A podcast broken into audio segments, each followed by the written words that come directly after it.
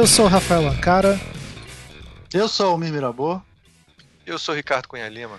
E esse é mais um Visualmente. E no programa de hoje a gente falou sobre. A gente não, né? Eu fico falando, a gente falou, mas eu não participo de programa, eu acho que. Olha, só, cara.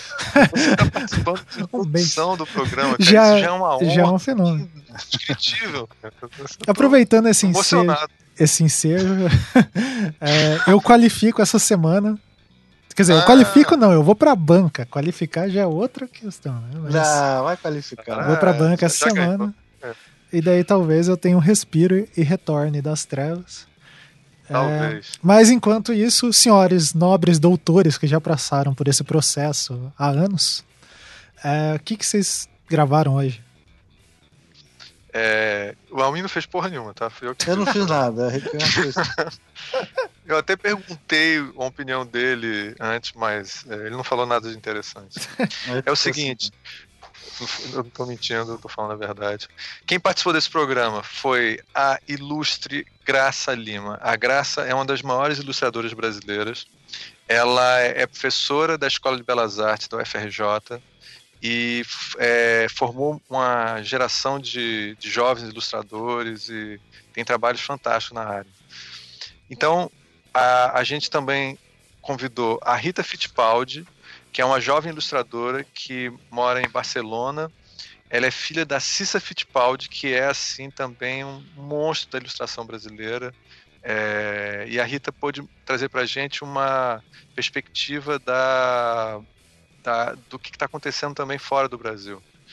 E Legal. finalmente tivemos a- o Camilo Martins, que foi aluno da, da, da Graça na UFRJ, é, e ele, é, ele já é um, já é um, um- um, é, ilustrador premiado, e ele é, mostrou assim mostrou um pouco da, da formação dele, ele fez gravura na, na FRJ e é, pôde mostrar um pouco como é que foi essa experiência, como é que é a experiência de, de estudar e se preparar para entrar para o mercado brasileiro.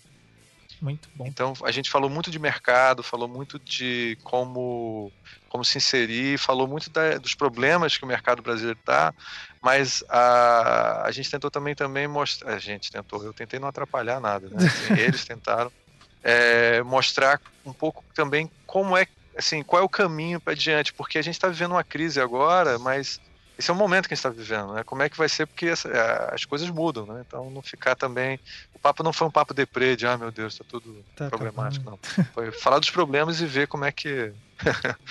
Se o- depois que tiver Mad Max aqui no Brasil, né? porque É, o que Os está rolando. caminhoneiros aí. Tá... Tem é. um... Cara, É, é- até o Temer parece com o cara lá do, da Mad Max. Bom, É uma coisa. Uma, é, pois é. O Temer é a cara, né, maluco? O. É o. Esqueci o nome dele agora. sei lá também, é. Mads Jack, né? Sei lá, uma coisa assim.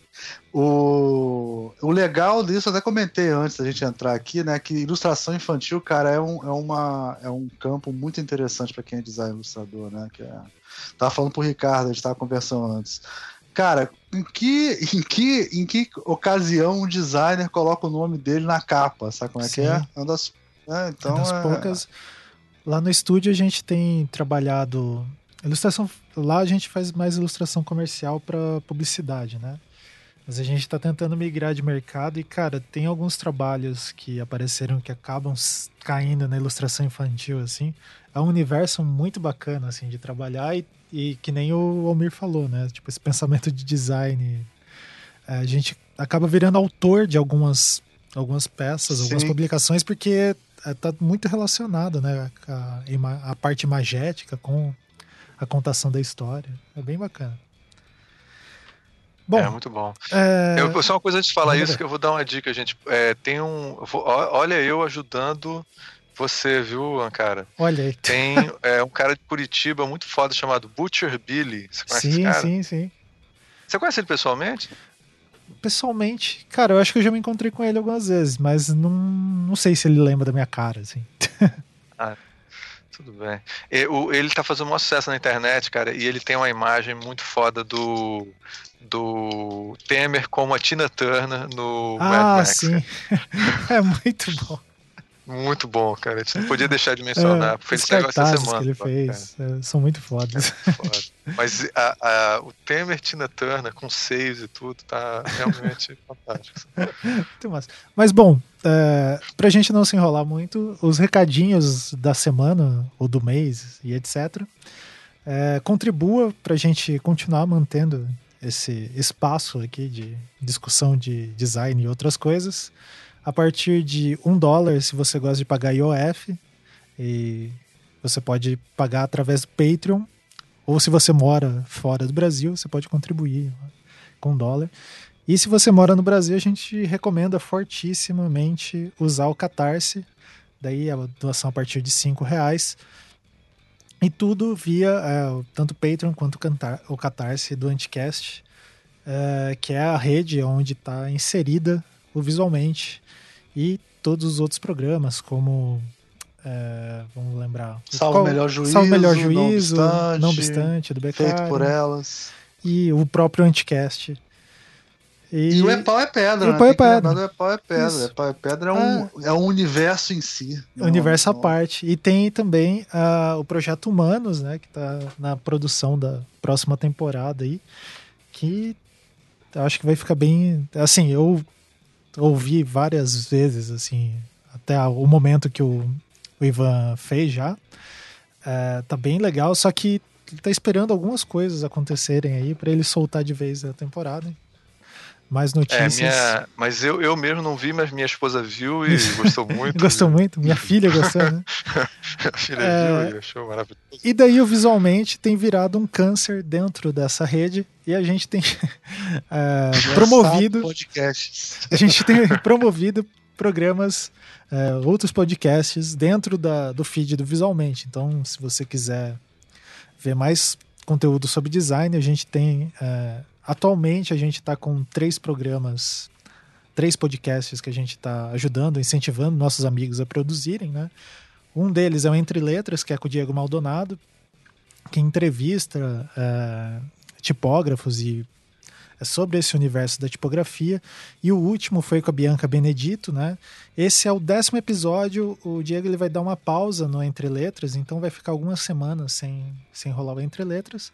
Mas a gente também tem é, o Fazimentos com a Bianca e com o Nolasco, que está fantástico, que é sobre educação e design. Então eles criaram uma linha narrativa dos programas, é, ficou fantástico assim.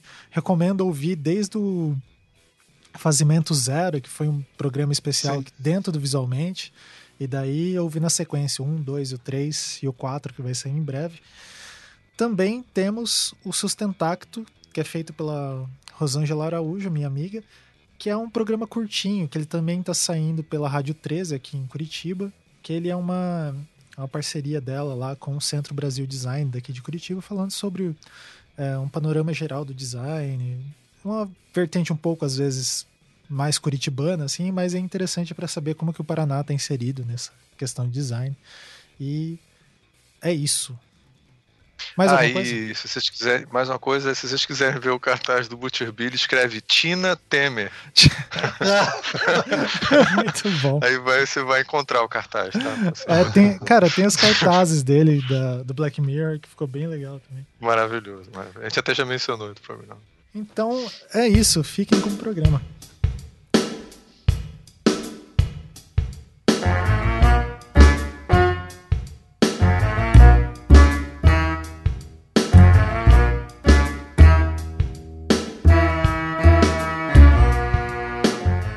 Este é o Visualmente e eu sou o Ricardo Cunha Lima. Hoje nós vamos falar sobre ilustração infantil. A gente vai falar um pouco sobre o mercado aqui no Brasil, fora. A gente vai tentar oferecer para vocês uma visão macro desse mercado e dessa atividade que é super importante aqui. Então, para poder falar sobre isso, eu trouxe três ilustres convidados. E entre eles, o primeiro que a gente, vai, a gente vai ouvir a voz agora é da querida Graça Lima. Graça, dá um oi pra gente. Oi, esse é o som da minha voz, ah. da Graça Lima. A gente também tem aqui o Camilo. Olá, esse é o som da minha voz. Eu sou o Camilo. E a Rita. Olá, esse é o som da minha voz. E eu só ri. É, então, é, para começar, eu queria. É, assim, claro, a gente já. Vocês vão ter sido todos introduzidos no começo do programa. E para a gente começar, eu queria falar, perguntar para a Graça. É, como foi a, experiência, a sua experiência de entrar para o mundo da ilustração? Como é que foi? Como é que foi essa experiência? Para a gente poder ter uma ideia de como é que, como é que se faz isso. Uhum. Então, é, eu, é, eu comecei a, a, a ilustrar é, depois que eu trabalhei no escritório do Ziraldo. Na verdade, eu fui fazer escola de belas artes achando que eu ia ser pintora muralista. Eu queria, de alguma maneira, trabalhar com narrativa. É, não tinha muito uma coisa assim da imagem como pintura, né? Pintura simples, sem, sem a narrativa, né? Sem comprometimento com a narrativa. E quando eu cheguei na Escola de Belas Artes, até porque eu tinha tido uma, uma experiência ainda muito jovem, com 14 anos, eu fiz vários painéis imensos de 15 metros por 3 é, durante algum tempo, que eram eram eram para clubes no carnaval, que o Rio de Janeiro tinha uma, uma disputa de clubes, é, os que faziam a melhor é, decoração de carnaval. E nessa época, eu no clube do meu bairro, é, o diretor via que eu desenhava e ele falou: Ah, você, a gente está sem dinheiro esse ano, você não quer fazer? Eu falei: Olha, eu não sei desenhar mais do que o tamanho de uma folha de papel A4. E nessa época eles estavam contratando uma uma cenógrafa francesa para trabalhar na Globo. E eu não sei como essa pessoa se materializou nesse lugar onde eu morava. Não sei quem foi que levou. E ela me ensinou e eu passei a fazer esses painéis imensos. Né? E, e, eu ganhei o primeiro lugar do Rio de Janeiro com 14 anos, e isso fez com que eu quisesse muito me tornar um, uma pintora muralista. Ou seja, Você ganhou né? um prêmio aos 14 anos?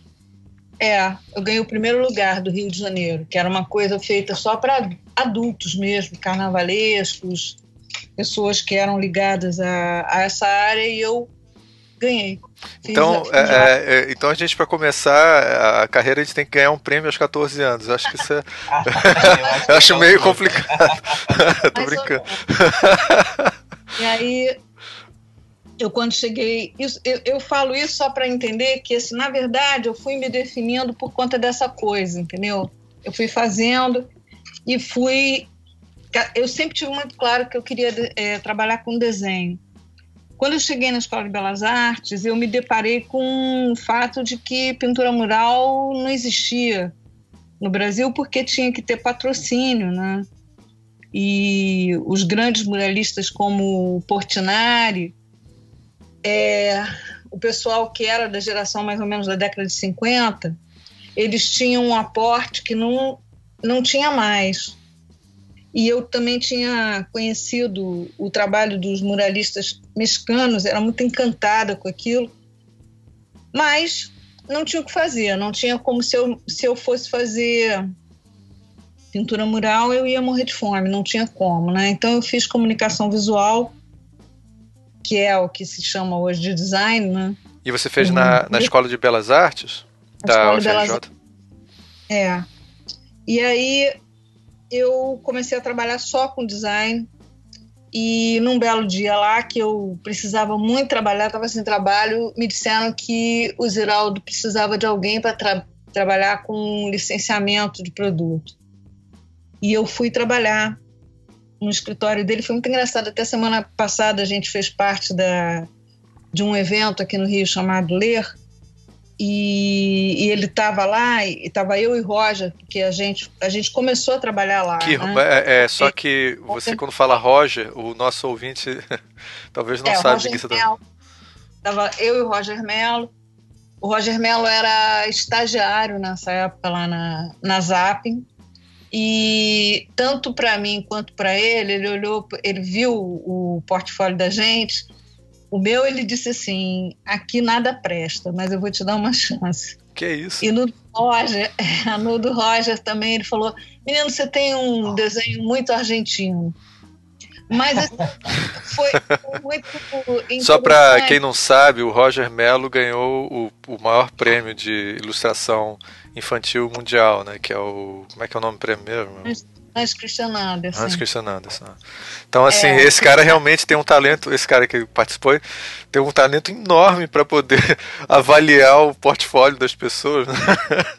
É, não, e, é, e uma coisa assim, o Roger, nessa época, ele, assim, ele tinha um desenho é, realista muito detalhado. A gente no período que a gente estava lá, a gente trabalhou, trabalhava mais com licenciamento de produto dos desenhos do, do Ziraldo. E algumas coisas foram muito interessantes da gente trabalhar lá, porque a gente viu ele trabalhando, né? Então, alguma coisa de técnica a gente absorveu dele e, principalmente as conversas com ele, né? Ele é um cara que ah, tem, tem uma força muito grande assim dentro do trabalho da gente, não enquanto influência de traço, mas enquanto uma pessoa que a gente admira muito. Né? Então, assim, depois que a gente saiu de lá, até a gente tinha muito contato com o editor lá, né? O, Ziral, o, o, o Roger, na verdade, ele, o Roger é de Brasília, não é do Rio. Ele veio para o Rio para fazer a Escola Superior de Desenho Industrial e, na verdade, ele veio para trabalhar com o Niemeyer. E ele ficou entre o escritório do Niemeyer e o Ziraldo. Ele acabou optando também por essa coisa da narrativa. E aí, quando a gente saiu de lá, eu é, propus, junto com o Roger, uma coleção de livros de narrativa por imagem, né, que é o chamado livro sem texto, né, que não é, não é uma boa colocação, porque na verdade tem o, o texto imagético, né? Sim. Eu tinha sido professora do ensino fundamental durante muito tempo e eu via que as professoras tinham muita dificuldade de estimular as crianças à, à escrita. E quando eu estudei, tinha um, um, lance em sala de aula que eram os álbuns seriados, que foram produzidos desde o final do século XIX até os anos 60 pela editora Melhoramentos. Mas esses álbuns sumiram. Quando eu cheguei para dar aula, não existiam mais e, e tinha uma fala de que o MEC tinha proibido aqueles álbuns, porque, segundo o MEC, a imagem inibia a palavra. Veja só. Olha só. E aí, é, e aí a gente fez essa, essa proposta de coleção justamente para que a criança fosse autora junto com a gente, para que ela é, criasse o texto né, junto com a gente e ela, ela passasse a ter uma parceria. Né? E da, nesse momento a gente entrou no mercado editorial. É, a gente depois que entrou, eu entrei, a gente entrou no final de 80, início de 90, né?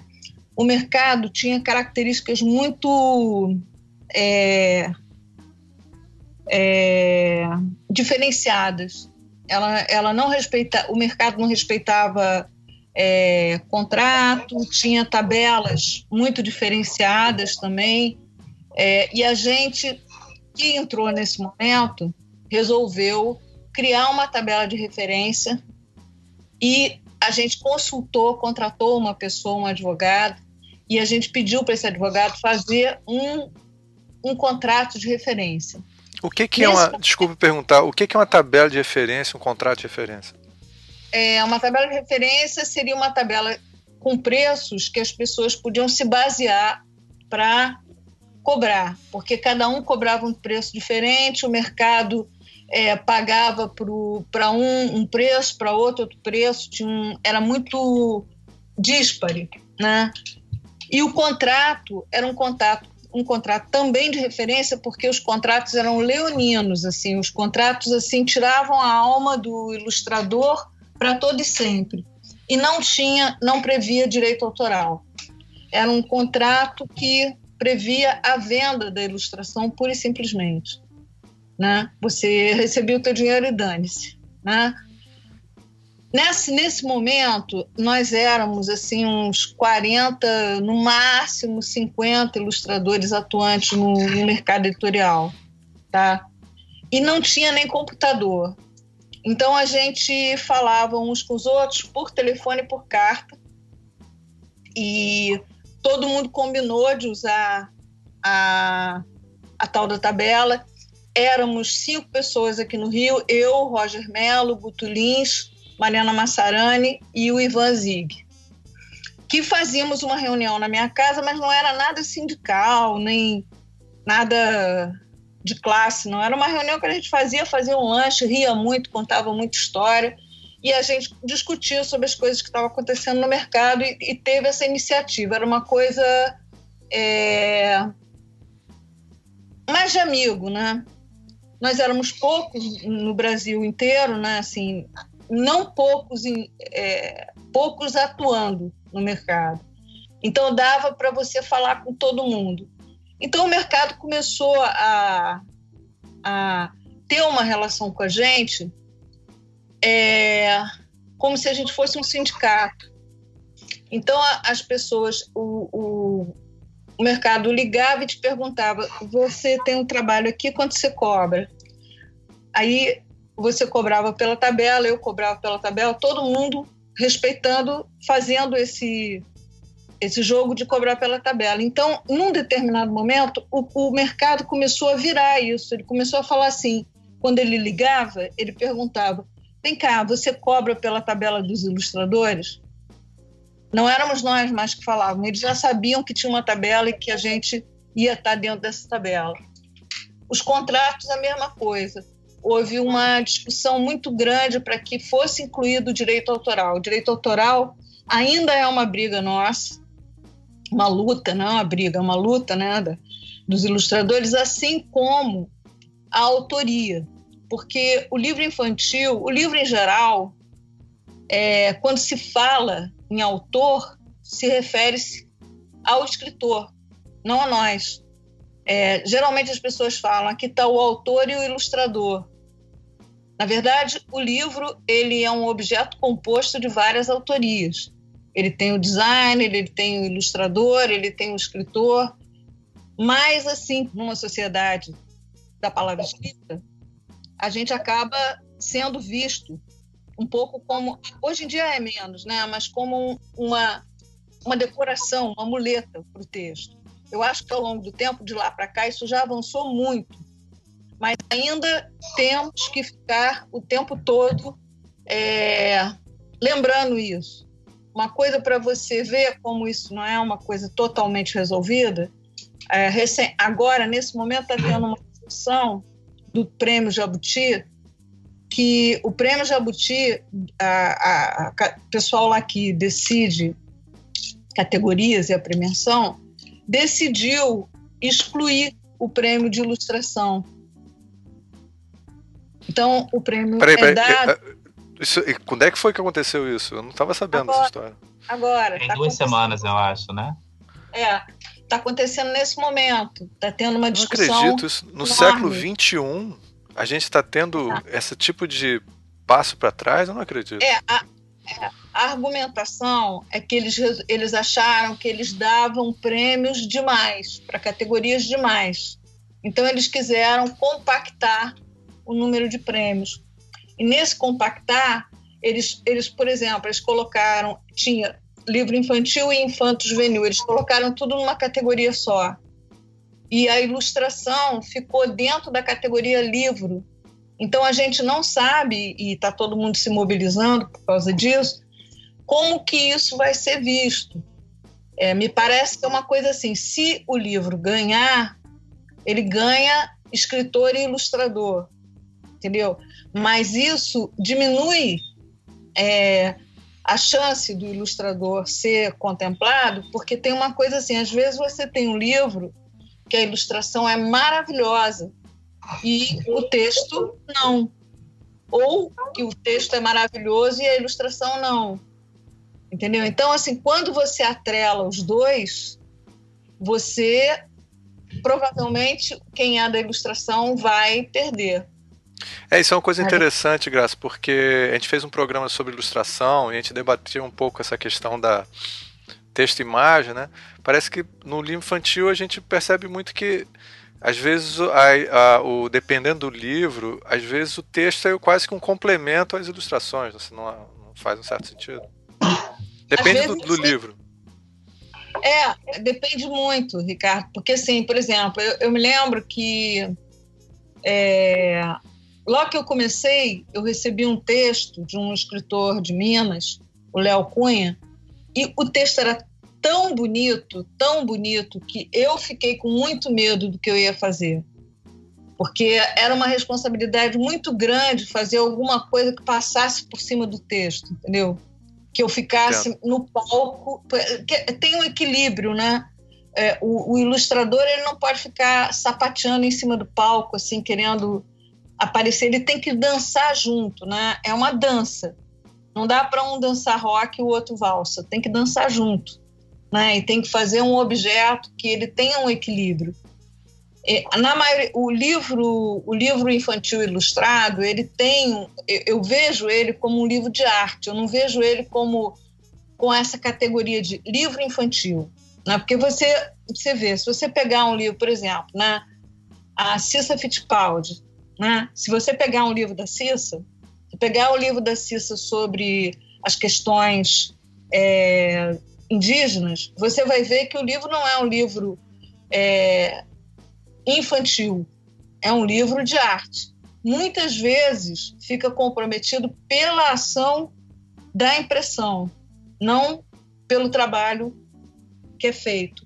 Assim como um, um livro do Roger Mello. O livro do Roger Mello é um livro de colecionador, quase, né? pela, pela sofisticação de linguagem que ele traz. Eu acho que a ilustração ela é formadora, ela não é uma, um brinquedinho, né? ela não é um, um, um, uma, um adereço.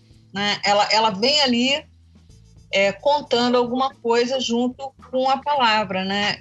E, às vezes, essa percepção ela não é, pelo menos no Brasil, né?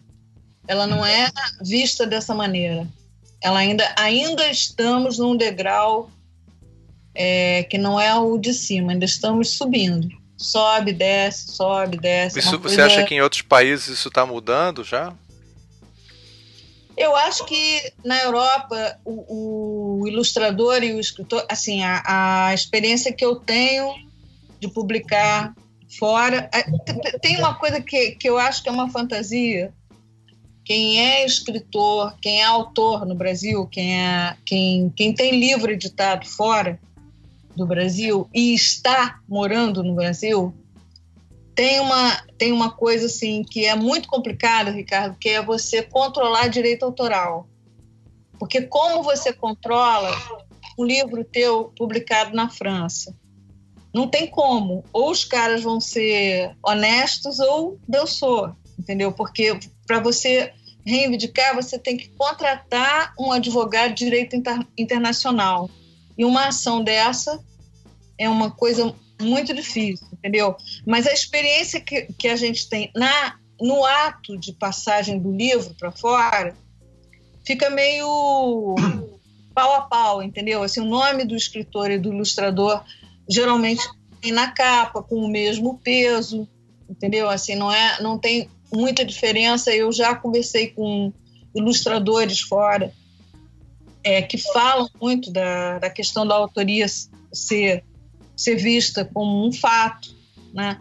Para a gente aqui, é que eu acho que ainda tem uma estrada, a gente avançou e a gente deu uma parada, porque o, o mercado ele, ele inchou.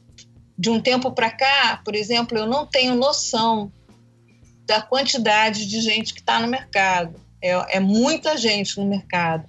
E aí, quando você tem um mercado muito grande, e depois também que a gente teve entrada de editoras estrangeiras que vieram para cá, a gente tinha organizado esse mercado com tabela, com contrato e tal, e quando as editoras estrangeiras vieram para cá atrás da venda governamental, elas propuseram um tipo de negócio que não era flexível.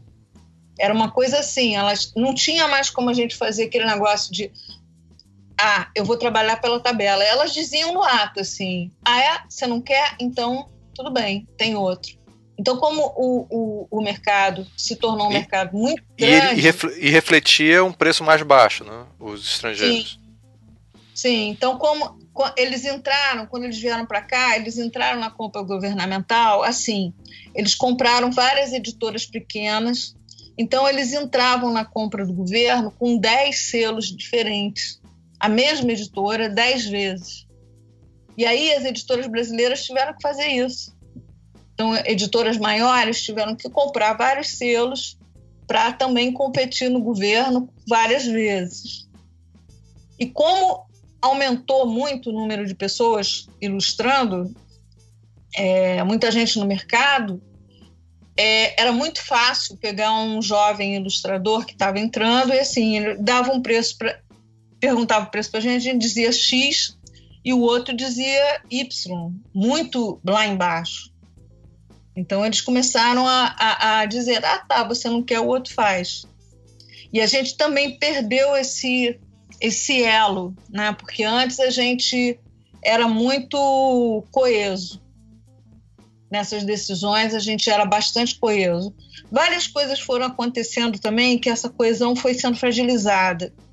Agora, com as compras do PNLD, que é uma compra governamental que coloca o livro infantil, porque o que sustentava o livro infantil era o PNBE, que era uma compra governamental feita para abastecer as bibliotecas, e que era uma compra enorme, milionária, e as editoras todas se valiam dela. No momento que essa compra foi cortada, o mercado editorial deu uma quebrada. E agora esse ano foi voltou uma compra, mas como PNL, PNLD, que é compra de material didático. Eles colocaram o livro infantil dentro da compra do material didático e cheio de regras, que é para gente uma tristeza muito grande. Mas, de todo modo. Que tipo de regra você acha que foi, é, se é que dá para a gente falar sobre isso? Que tipo de regra foi problemática? que existe o edital, qualquer pessoa pode ler. As regras são regras assim, por exemplo, é o edital vai fazer a compra por idade, por tema, por formato, por papel. Que Entendeu? Isso, então, assim, é, você, tem um livro que tem, você tem um livro, por exemplo, Ricardo, assim, 28 por uh, 28 por 21, tá? Vamos supor, o formato do livro é aquele, tá? Aí o edital, não, isso aqui eu estou chutando, não é exatamente isso, mas aí lá no edital está dizendo assim: o formato é 14 por 21. Então, o teu livro de 28 vai ter que ser reduzido para 14 por 21.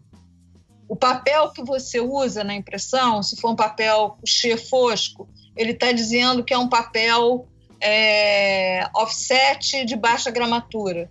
Então, você faz um livro barato, você barateia o custo do livro para ele entrar nisso daí e o livro vai é uma porcaria. Fora que quando você faz venda por tema e por faixa etária, você didatiza, né? Quem disse que, por exemplo, eu li Vidas Secas do Graciliano com 10 anos, entendeu? Teoricamente, isso não estaria na minha faixa etária, né? Então, quando você diz que você vai comprar por faixa etária e por tema, tema também é assim. Você pode ter um livro genial sobre, sei lá, sei lá, um leão, sei lá. Você pode ter sobre algum assunto que é um livro genial, mas não está dentro dos assuntos elencados pelo governo. Bem, eu, mas como é que o governo iria classificar Alice no País das Maravilhas do Lewis Carroll, né? Que é uma história completamente poderia ser escrito por um escritor surrealista nos, nos anos 20, sei lá. Não é uma, não é um livro convencional de forma alguma. Não, não, entendeu? Mas assim, essa literatura que está sendo, por exemplo, antes, quando havia o PNBE, tinha nos, nos últimos, não, sei, não me lembro se em todos, mas assim, tinha um, um lance que começou a acontecer que era muito problemático, que era assim, é compra por tema. Então o tema é um PNBE indígena. E aí todo mundo só publicava livro sobre índio. Todo mundo ia lá é, arranjar alguma coisa sobre mitologia indígena, alguma coisa assim. Por exemplo, PNBE étnico. Todo mundo ia lá procurar alguma coisa sobre mitos africanos, entendeu? Você reduz a capacidade de produção, de ficção, quando você faz por tema, né? E você faz também que surja muita porcaria, né? Porque as pessoas escrevem. Condiciona também, né? Tipo, o mercado fica completamente condicionado pelos programas governamentais. Todas as empresas editoras têm que seguir o programa, porque é o que sustenta o modelo econômico dessas empresas. E isso molda completamente todo o mercado. Uhum. E Exato. Exato. Entendeu? Sabe? É, é, é um problemão isso. Então a gente, não, a gente sabe que hoje a gente está vivenciando isso, né? Não.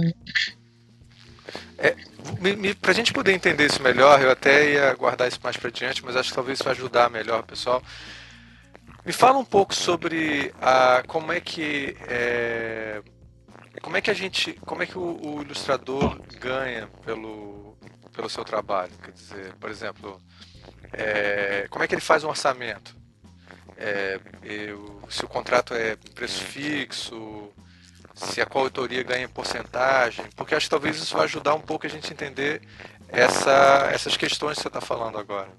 Parece que são. É, eu, eu nunca vi, só para eu nunca vi uma reunião de ilustradores.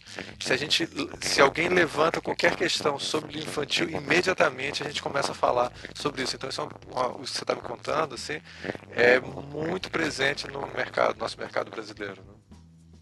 É, olha só, eu vou falar da experiência daqui, acho que seria legal a Rita falar também como é que é ela fora, entendeu? Porque assim, aqui a gente é, normalmente existem algumas tabelas de referência, tá? Eu acho que hoje a disponível que as pessoas mais consultam seria da CIB, que eu, que eu sei. Não sei se a Elite eu, eu, como membro da CIB, tenho que dizer que é, é a, Sociedade Brasileira, é a Sociedade de Ilustradores do Brasil ou é a Sociedade de Ilustradores Brasileira? Agora não me lembro. Do Brasil. Do Brasil. É, assim. Tem a, a tabela da CIB, talvez tenha uma tabela da Elite, não sei.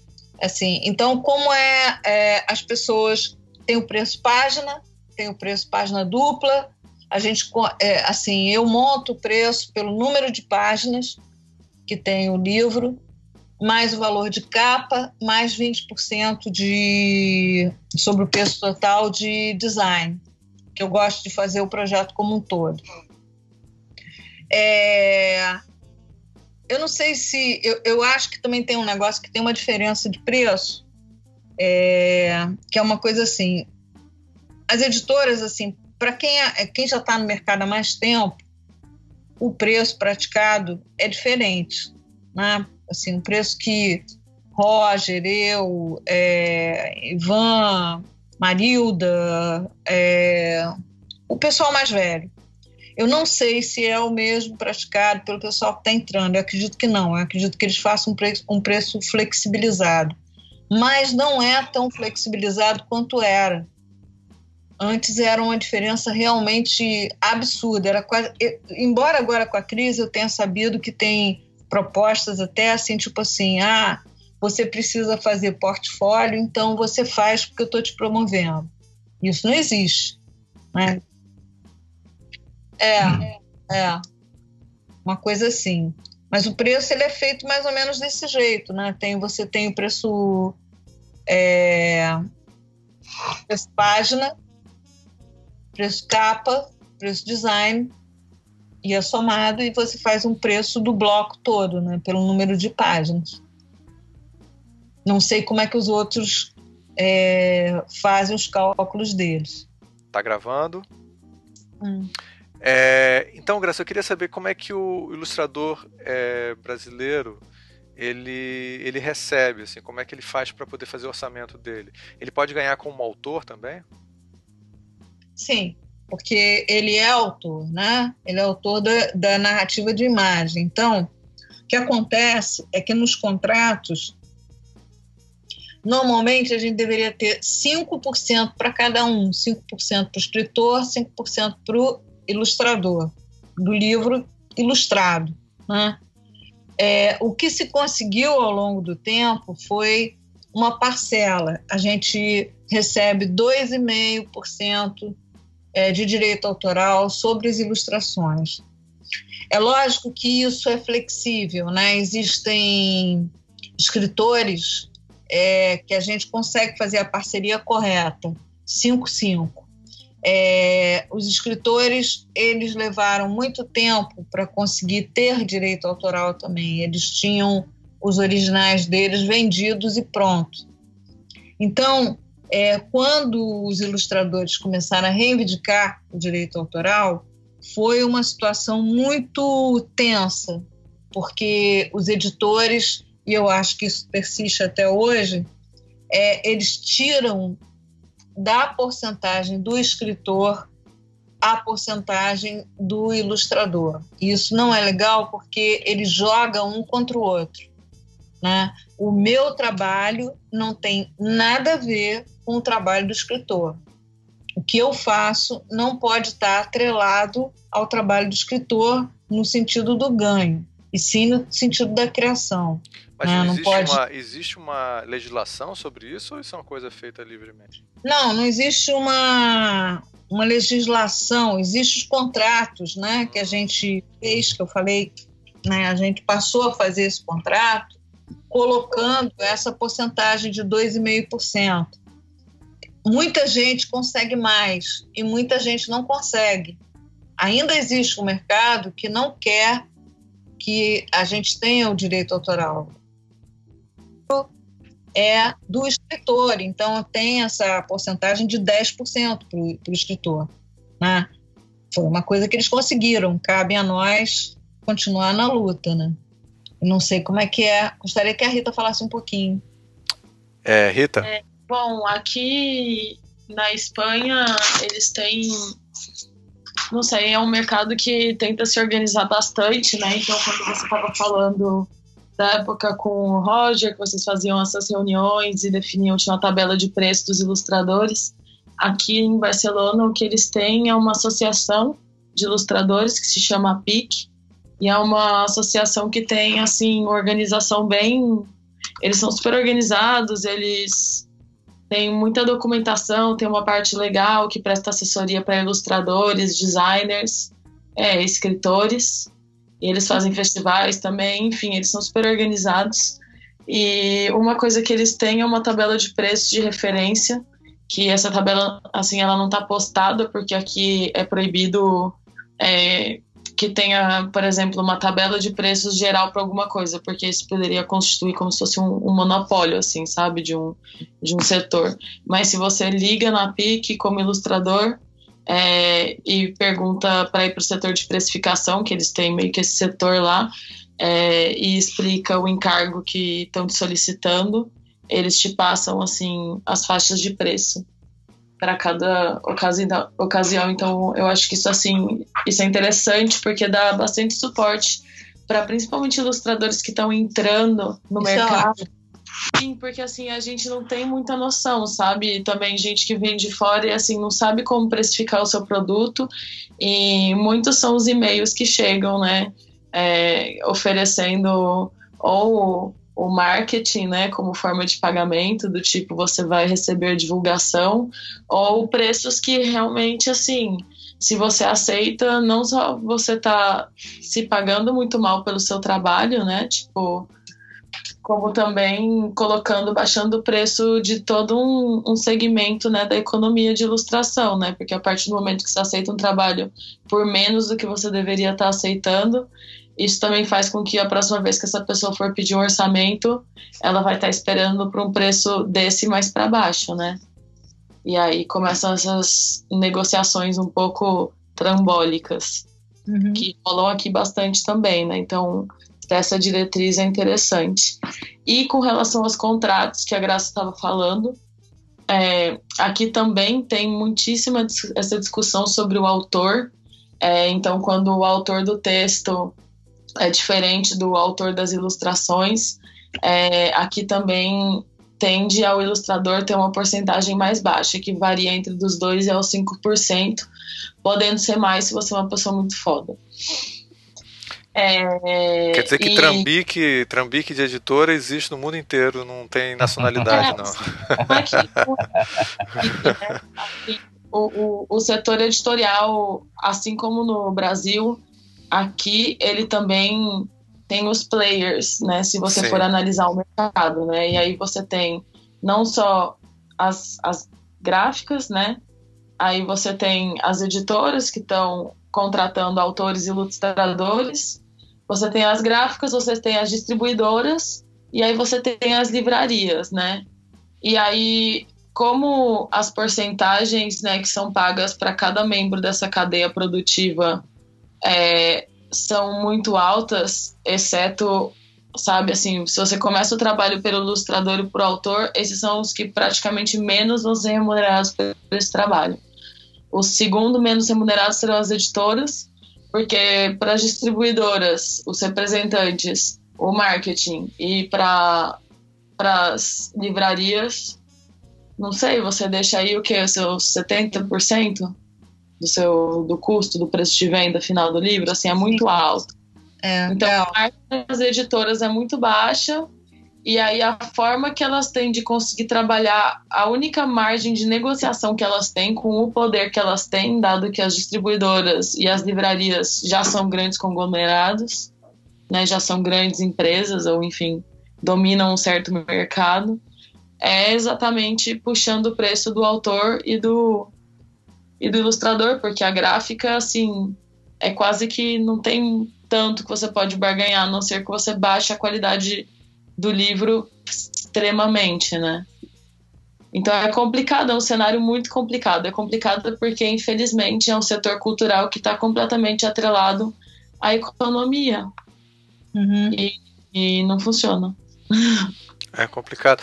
É, é, Graça, só uma última coisa, então, antes da gente começar a entrar em outros, outros aspectos, assim. Mas é uma área, por exemplo, que é pode ser lucrativa, né? Que eu saiba, o Ziraldo fez uma carreira muito boa com, com o livro infantil. Né? Ricardo, eu criei dois filhos com livro infantil. pois é, tipo, eu tô preocupado, nosso ouvinte vai começar a desanimar e querer fazer o curso de direito e tal.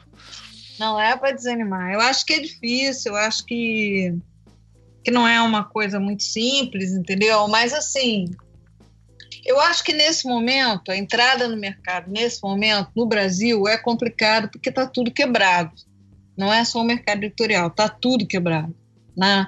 Então é difícil de você entrar no mercado inexistente, né? porque ninguém está produzindo nada. Nem nós que somos é, mais estabelecidos, a gente não está com trabalho, né? não está rolando, muito pouca produção. Mas eu acho, e eu falo muito isso lá na faculdade, que, que é, a gente tem que acreditar naquilo que a gente quer fazer, né? Então, se o cara quer ser ilustrador, ele tem que se esforçar e ele tem que se esforçar no sentido assim, ele tem que se formar, né? Porque a gente nos últimos tempos, a gente tem um fenômeno assim que pessoa conta uma história para o filho dormir, para o neto dormir, aí ele vira escritor. É, e ele faz um desenho, principalmente mangá, e ele resolve que ele quer ser ilustrador. Ilustração e, e escrita para criança não é isso. Eu vou voltar novamente a dizer: o livro ilustrado ele é um livro de arte. Né? O livro que você pode considerar né? Que você fala, pô, esse livro aqui é um livro bacana, né? Geralmente ele tem uma, uma escrita legal e ele tem um, um, um visual pensado, seja ele qual, qual característica gráfica ele tenha, seja ele uma coisa mais acadêmica ou seja uma coisa mais moderna, mas ele tem que vir para falar alguma coisa, ele não pode ser uma coisa fake Né? Ele não pode ser um negócio mais ou menos, né, da revista Faça Feio, como eu falo para os meus alunos assim, quando eles chegam lá com um desenho, eu falo assim, isso daí é uma almofada mais ou menos da revista Faça Feio. não, não, dá, não dá para ser assim, né? E eu às vezes sinto que o repertório das pessoas é muito pequeno, o repertório dos editores é muito pequeno, e aí tem muito uma coisa assim, ah, é bonitinho, bonitinho. Qual é o conceito de bonitinho, né? Eu acho Nossa, que já que eu já ouvi de bonitinho. Bonitinho é. queima no inferno para mim. O inferno deve ser super bonitinho. Assim. Deve ser. eu, eu, Todo eu, fofinho, chega lá, todos os diabinhos, todos fofinhos. Ser... É, Adoro. Costumo, eu costumo, dizer que bonitinho tinha na Mesbla e a Mesbla faliu. Então. Boa, vou usar. Né? Posso usar, Graça? Essa daí eu, era, eu vou. É, posso usar. Da, da época da Mesbla, né? É, e eu acho que existe no Brasil uma cultura de formação muito baixa. Né? A gente puxa muito pouco pela, pela formação. Né? Eu falo isso como professora da Escola de Belas Artes. Né? Eu acho que a gente, infelizmente, por exemplo, eu na escola eu sou praticamente ignorada. Eu dou aula de uma coisa que não tem nada a ver com a minha expertise. Né? E enquanto eu sei que tem quilos de alunos que querem ter aula de ilustração, mas a gente não dá aula de ilustração, a gente não dá essa formação. E a gente não dá. É, e nas, nas categorias que dão desenho, a gente dá, às vezes, a gente permite que aquilo seja feito de qualquer maneira, com referenciais muito precários. Né? Então, assim, o que eu acho é que quando eles me trazem material, quando às vezes, quando, quando vem um jovem para mim e diz assim, olha, eu, eu quero ser ilustrador, queria te mostrar o meu trabalho, eu meio que gelo, porque geralmente o que me trazem é muito ruim. Camilo sabe disso que eu estou falando. Sim. Tá? Porque o Camilo foi meu aluno e ele sabe que eu não sou uma pessoa que faço jogo mole. Mas é por, isso que, é por isso que você faz um bom trabalho, Graça. Eu acho que essa é a parte mais importante. Eu acho que tem, tem um filme, eu estou pensando, vocês, vocês estão falando, mas tem um filme chamado Whiplash, não sei se vocês já viram. Sim, sim. Já. Que é um aqui, professor nesse, terrorista nesse... de jazz, né? É, aqui nesse programa a gente, a gente já usa ele muito como exemplo, viu? Esse filme é muito mencionado. É, e ele diz uma coisa que no final é interessante, assim, ele não existe frase pior do que bom trabalho, porque você acaba não, você faz a pessoa acreditar que o trabalho dela já acabou, já está pronto, ela não tem mais o que fazer com aquilo, né? E é, eu acho que é por isso que a, a, a Graça é tão boa no, como professora, né? Eu falando da Graça como professora, fui aluno é, da Graça. Olha, olha o Camilo rasgando cedo aí. É claro, é claro. Fui a, a, é, é, uma, uma professora em diversas áreas, assim, para mim. Eu acho que isso é extremamente importante.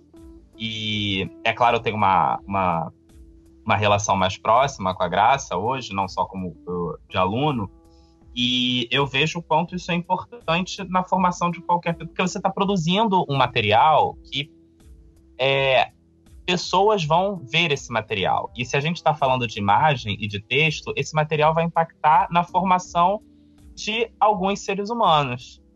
E se você não usa isso com responsabilidade, é é, é, é, complicado. Então mas, é mas, o... mas Camilo, é, a graça é essa, essa carrasca que nem no filme do Whiplash, não, não, não, ela chega lá e você, ela, ela só descansa quando o aluno chora, assim, tá entendendo? Assim, não, ela... Mas, ela, mas ela fala que isso é ruim. Eu tô é brincando, é eu tô brincando.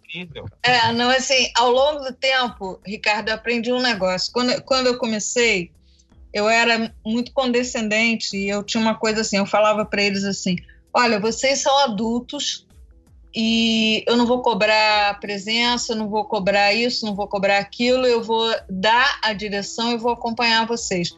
Só que a gente tem hoje é, uma continuação do ensino médio Sim. na universidade. A gente não tem uma universidade como era a universidade da minha época, entendeu?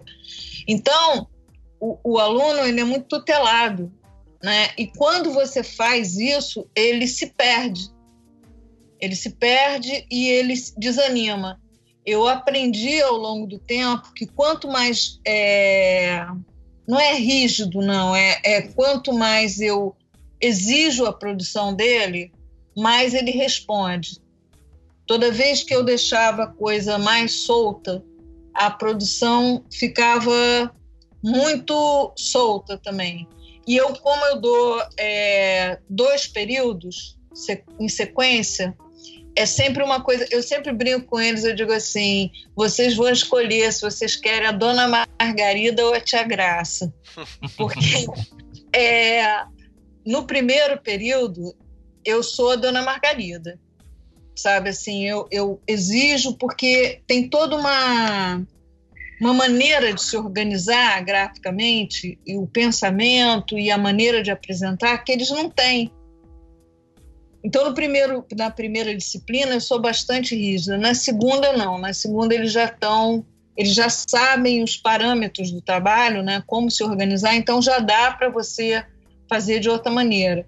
Mas, assim, o que eu acho que é muito importante é que as pessoas saibam que não é pelo fato delas desenharem bonitinho, né? Ou desenharem igual ao mangá, ou desenharem ter algum talento para desenho, porque desenhar é uma coisa que todo mundo desenha. A gente, em algum momento, a gente perde essa larga de mão essa capacidade, né? Vai fazer outra coisa. Mas assim, quem vai para a arte quer desenhar e está ali, não basta essa coisa assim, ah, eu sei desenhar, ah, eu desenho bem. O, de, o desenho ele é um trabalho diário, ele é uma reflexão diária sobre uma forma de registro, né? de registro gráfico. Não é apenas uma virtuose. Né? E o que eu acho é que às vezes é, pela própria não estrutura do mercado editorial formado por, por pessoas que tenham convívio com arte, isso fica muito frouxo. Entendeu? Entendi perfeitamente. é, você está uma certa forma você está colocando que a gente tem uma ou seja lá o que a gente está fazendo o desenho ele, ele, é um instrumento de comunicação de expressão.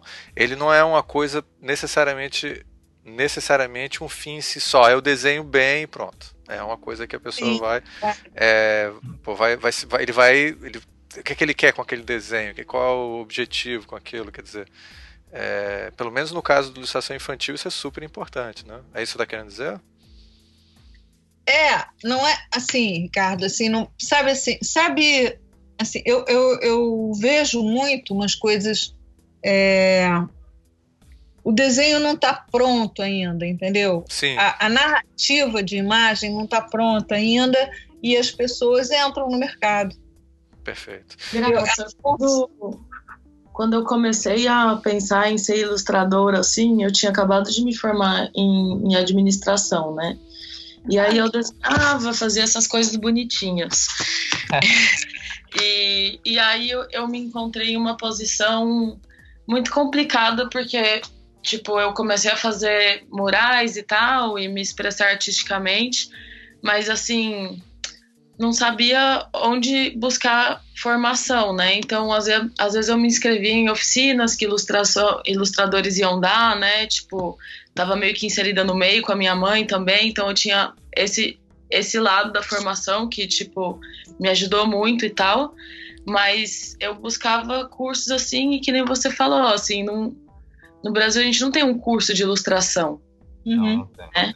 Assim, a gente pode ter juntar vários módulos assim de cursos que a gente encontra, mas que são muito legais, né? Então, é, e acontece, mas não, não existe um curso, curso de formação. E aqui em Barcelona, na Europa, assim, existem cursos de ilustração, que não tem, assim, não são graus universitários, mas são como se fossem um, uns cursos técnicos de dois anos. E nesses cursos, eles, tipo, durante esses dois anos, eles dão essas ferramentas, assim, que nem a Graça falou, de todo esse sistema metodológico de você pensar o projeto, de como você apresenta, é, como fazer a sua linha de raciocínio como ilustrador para criar uma narrativa. E, não sei, é muito interessante, assim, a maneira como eles, eles formam o ilustrador aqui em, em Barcelona. Porque é muito completa e concisa, assim. Fala um pouco, Rita, da, da, da tua escola. É, eu estudo em uma escola que chama Escola Maçana.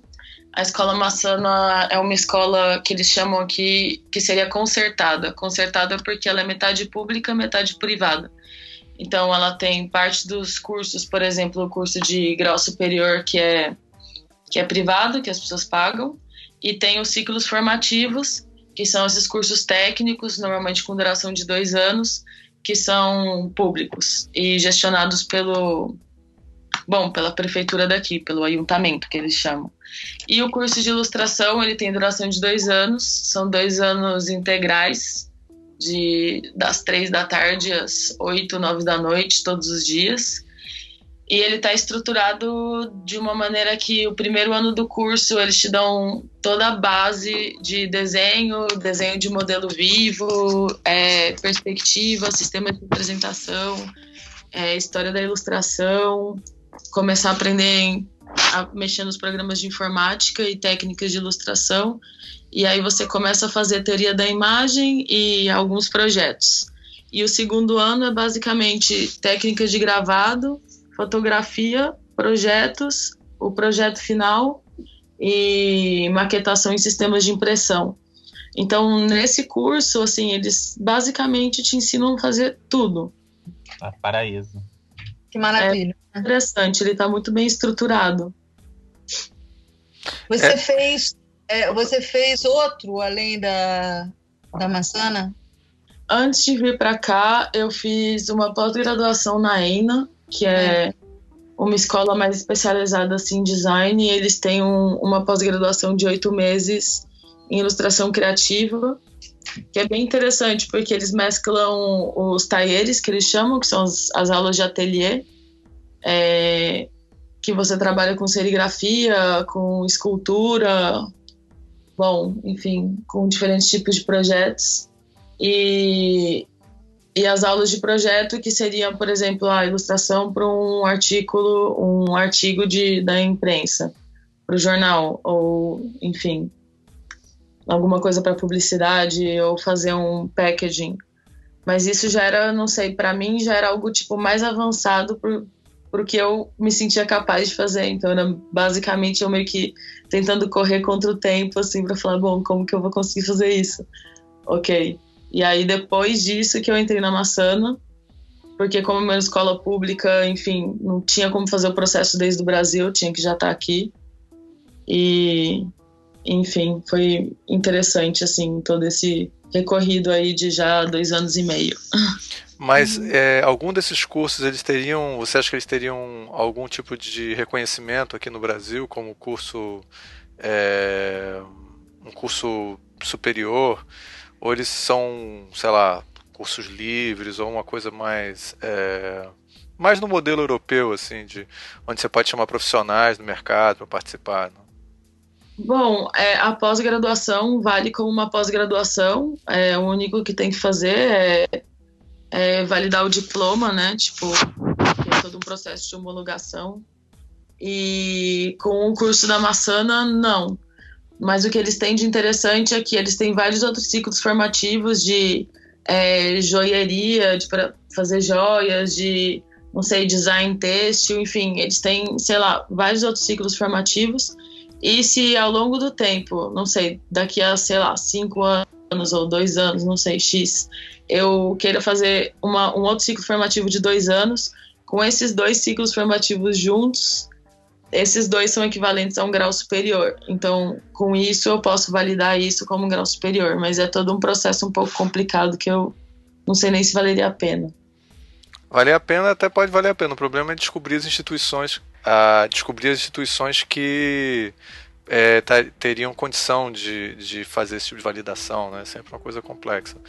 Mas é interessante você estar tá falando então de que eles têm. Aí existe uma já uma estrutura de cursos voltada especificamente à ilustração infantil que a gente aqui no Brasil que pelo menos eu não conhecia até hoje uma, um curso assim tão estruturado como você está me falando. Não é voltada para ilustração infantil infantil, é, é tipo assim, é ilustração. Então dentro disso a gente trabalha narrativa, mas a gente também trabalha, não sei, ilustração para uma revista uhum. ou não sei, tipo fazer um infográfico assim. Uhum. É, abarca vários animação, sabe? Aqui em São Paulo tem uma escola agora, não sei se você sabe, Ricardo, que o Daniel Bueno está dando aula. Conheço. Então, tem uma escola, que é essa escola, é uma escola inglesa, né, que tem uma, uma parceria aqui. Mas é fora de alcance da maioria das pessoas, porque é, um, é uma escola muito cara. Né? Então, não é, não é, é possível para todo mundo, né? Assim, as universidades federais, as universidades públicas, elas não têm. E mesmo as privadas, tipo aqui no Rio, por exemplo, a PUC, eles tentaram fazer agora uma pós-graduação em ilustração, mas não conseguiram é, abrir turma. Né? Eu acho que as públicas tinham que fazer isso, a gente não tem. Né? É, é complicado. E, eu, e, o que ela está falando, por exemplo, a gente lá na Belas Artes, é, no meio do escombro lá que a gente está, né?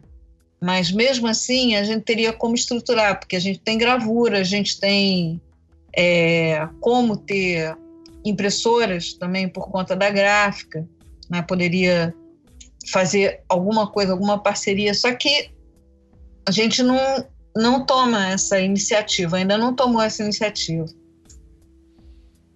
É, eu vou aproveitar com que a gente é, já deu uma mapeada boa nisso.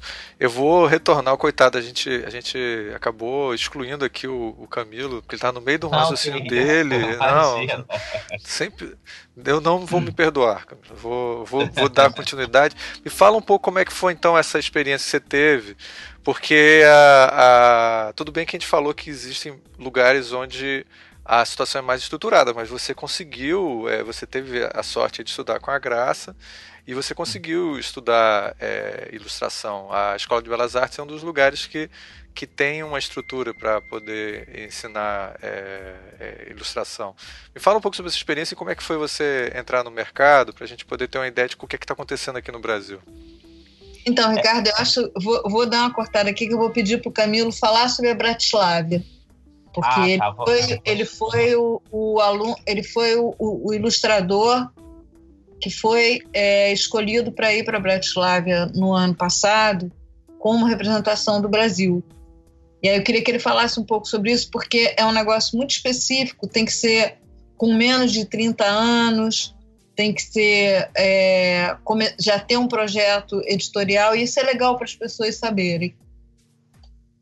Tá, é, eu vou, vou então é, fazer as duas coisas, vou pegar, enfim, a parte da formação e a, chegar na Bratislava, que foi, acho que, uma das experiências mais incríveis, assim, que eu já, já tive a oportunidade de viver. Mas, sim, a, a Escola de Belas Artes, ela eu, eu, eu me formei em gravura, né? Minha graduação é em gravura. E eu escolhi justamente porque aqui tem a maior grade de, de horas de desenho de todas as graduações da, da EBA. E o que, o que é engraçado, né? Eu acho é, é, é, engraçado só a gravura ser a que mais tem a carga horária de desenho. Mas foi incrível, foi um curso muito bom. Tem altos e baixos, como a Graça está falando, a situação é difícil que a gente está vivendo no nosso prédio agora. Mas é, é, é, se você se entende né, num, país onde você não tem uma formação é, a, muito específica, como é o caso da ilustração, tá, tem que recorrer por muitas, por, enfim, vários lados, né? Você tem que atirar para tudo que é lado e tentar criar uma formação minimamente consistente, né? É, eu fiz aula de desenho no, de, no, no Parque Laje, enfim, a gente vai tentando catar em vários lugares. Inclusive, vocês estavam falando de curso de ilustração, eu lembrei que a Rosinha e a Anabela Lopes criaram um lugar chamado Usina de Imagens, e aí são vários, vários estudos só para ilustração infantil, que é algo, é, é algo interessante também. E sim, aí eu cheguei assim no, na queda do Império Romano, né? Aquela coisa que já estava. É, eu decidi que eu queria ser ilustrador e o mundo estava acabando, né? No momento em que eu decidi. É, e o mundo como um todo mesmo, né? Eu não digo só o campo do mercado editorial, não, mas é, eu acho que, sei lá, a minha geração está vendo o mundo hoje de uma forma mais apocalíptica em todos os sentidos. E porque é engraçado, eu tenho outro contraponto, né? Minha mãe, ela é escritora de literatura infantil e juvenil, e ela começou em 99, e ainda em 99 o mercado editorial ia muito bem, como a Graça falou, tinha os programas do governo, tinham compras, e é claro, né, aconteceu de que as editoras se estruturaram muito nessas compras é, do governo. E aí a gente passou por diversas crises, é, e eu caí no início do fim, né, do, de onde o mercado editorial está tentando se, se refazer, se reestruturar, e ao mesmo tempo está nascendo com muita força as editoras independentes, edi é, pessoas se juntando para publicar coisas, alguns coletivos de imagens, alguns eventos sobre imagem, o que é positivo. E, mas sim, é algo difícil hoje é, entrar no mercado, porque é, enfim, não não não tá, não não estão publicando uh, livros. E aí no ano passado. Quer dizer, estão publicando menos livros, né? Estão publicando menos livros. Aí acontece aquela coisa, né, de você é, fazer uma reedição de algum livro famoso que já tem no catálogo da editora, que fica mais fácil, fica mais barato, para também não não deixar de publicar, né? E que é complicado, né? A Rita estava falando, você tá, você vive o mercado, é exatamente isso, é um mercado. Se não tem dinheiro sendo aplicado naquilo, não se vai produzir. E aí não tem uma consciência é, cultural, uma consciência de formação nesse caso. Você tem a consciência do que é preciso vender e é preciso produzir. Se você não vai lucrar com aquilo, então não faz sentido fazer aquilo. E aí é, é, é triste, né, por esse lado, porque aí você sente falta de programas de leitura, de grandes feiras, de coisas que integrem as pessoas, né, as crianças.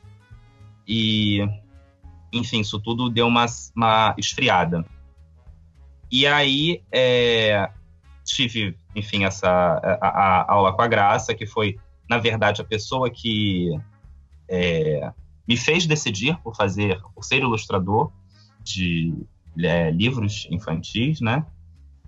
E é, foi muito bacana, porque é, você está numa graduação de gravura, né? Que é uma coisa que poucas pessoas sabem para que, que para que, que serve, o que, que você vai fazer com aquilo, né? Você está, enfim, aprendendo litografia, você está aprendendo gravando em metal, para quê, né?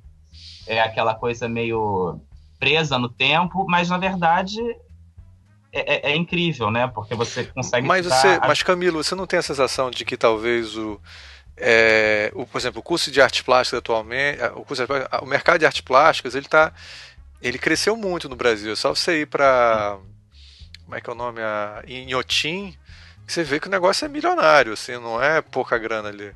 Mas, Exatamente. Mas é, continua. mas a, a, o mercado de, de gravura, ele, tá, ele parece que é, não, você não percebe, não necessariamente nos artistas, mas nos cursos, às vezes não tem uma preocupação de posicionamento dos, dos, dos alunos de no mercado. mercado. De mercado. Exatamente. Sim, é. sim. Mas você sabe que eu sou otimista, Ricardo, porque tem uns três anos que o, a, a Europa e alguns artistas é, de alguns países da Ásia têm feito com muito mais força é, trabalhos com gravuras, né? Estilo, litografia, gravura em metal. E aí, de certa forma, parece que está se produzindo cada vez mais a gravura como era feita antigamente. Eu não sei quando essa, isso vai voltar ao Brasil, né? Não sei se isso volta, Claro, ou se é, é que vai chegar ao Brasil. Eu é concordo com você. Eu, eu tô falando isso, eu sou, eu sou, eu já fiz gravura e, e meu avô era gravurista. Eu tenho a maior, a gravura para mim é ah, meu Deus, não vou nem ficar falando de gravura não, porque o programa é para ouvir vocês falando.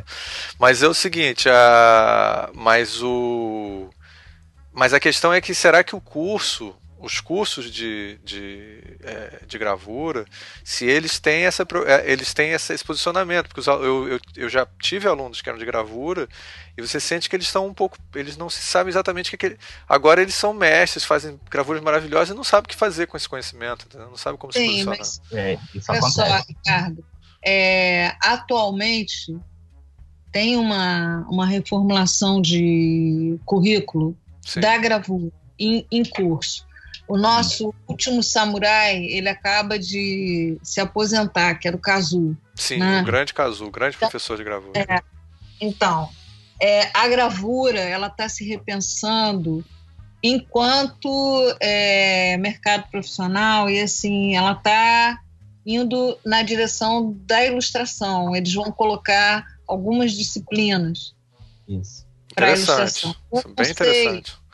É, eu não sei qual é o curso que vai pegar isso primeiro, porque também tem uma possibilidade de uma outra graduação em desenho, com duas possibilidades: desenho contemporâneo e desenho narrativo. Uhum. Né? É, eu não sei quem vai abarcar primeiro essa coisa da ilustração. O que eu acho é que quando o, aluno. Até outro dia eu estava comentando isso com o Cazu.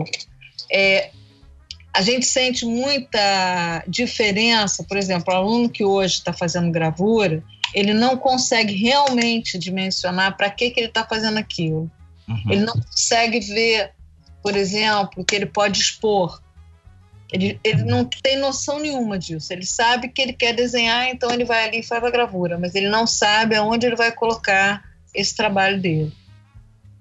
E aí é que está o espetáculo da plataforma, que é o livro infantil, é, porque você tem a possibilidade de usar qualquer coisa para a, a, fazer aquela narrativa, inclusive gravura, né? A gente tem alguns livros muito é, bem ilustrados só com gravuras, gravuras contemporâneas, serigrafia, enfim. E aí se desdobram várias coisas. E eu acho que se você consegue, é, é essa renovação do curso tá, tá visando isso, né? Vai passar até ter monografia, coisa que eu não tive. Você não tem uma, um, um trabalho final para apresentar. É, a, o, o, pensar gravura é justamente você pensar em diversas plataformas, diversas formas de resolver um, uma imagem. E eu acho que é, é, isso que falta mesmo na, na cabeça dos alunos que fazem gravura hoje, porque é uma coisa que eu acho que a nossa grade, a última atualização foi em 93, então tem umas, umas coisas que precisam realmente ser remodeladas, né? Enfim. Não, mas continue, você estava. Eu tô, tô ah, tá. curioso para saber a evolução da sua carreira. Vamos lá. Aí, é... então, aí teve ano passado, que foi é, quando teve a Bienal Internacional de Ilustração da Bratislava, e eu fui selecionado para fazer um workshop na durante a, a Bienal. E aí é, é uma coisa meio ONU dos jovens ilustradores, porque são dez países, uma mesa redonda, é uma coisa meio é, engraçada. E aí eu tinha um ilustrador da Argentina, um, uma da Dinamarca, República Tcheca, é, Irã, tinha Israel, Rússia e. Deixa eu ver. Eu, eu, eu esqueci os outros países. E aí você chega num lugar onde você está vendo exposto o trabalho de ilustradores do mundo inteiro, né? Para mim, enfim, é um choque porque é uma coisa que é, eu estou entrando agora no mercado é algo emocionante porque você vê um, um, um templo, né, dedicado para o trabalho da ilustração infantil, que é algo que o campo da literatura infantil no geral, né, ainda é visto como aquela coisa menor, uma literatura menor, uma coisa para criancinha. Não é as pessoas não falam de literatura infantil, né, mas de uma literatura infantilizada, que não é o sentido da coisa. E aí é, eu acho que o ponto mais importante da, da ida a Bratislava, e que na verdade foi o que mais me, me tocou, foi que durante o workshop a, a gente tinha que produzir uma série de imagens contando um folclore do seu país. E aí eu lembro que a, a ilustradora da Dinamarca ficou assim muito chateada.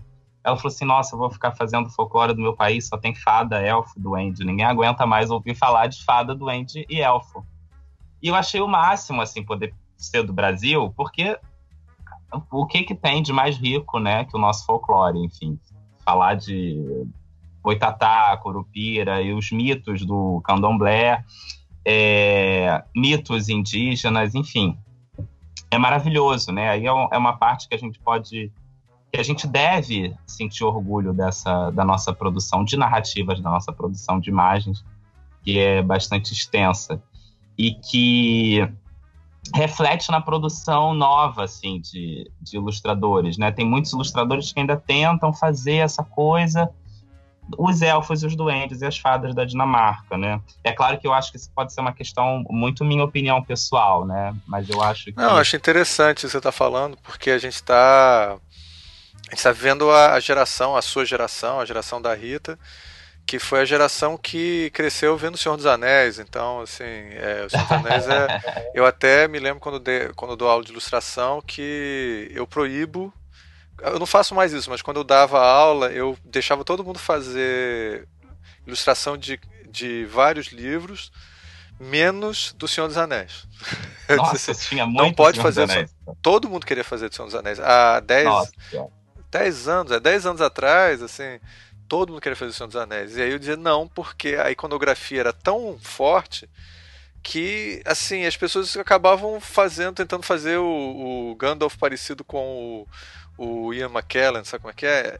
Então é, é, As pessoas vão criar o mundo deles ou não. Então, você falando isso, eu não acho que você está sua visão pessoal, não. Eu acho que foi influente no mundo inteiro. A gente, todo mundo está querendo ser dinamarquês e Exato. inglês. Né? Isso, isso é complicado, né? Eu acho isso bastante complicado, porque a gente tem que descobrir, e aí é, a Graça vai falar que é a rasgação de seda de novo, mas eu acho que é o que a gente tem que, que é o que a gente vê no trabalho da Graça, a gente vê no trabalho do Rocha, vê no trabalho da Cissa.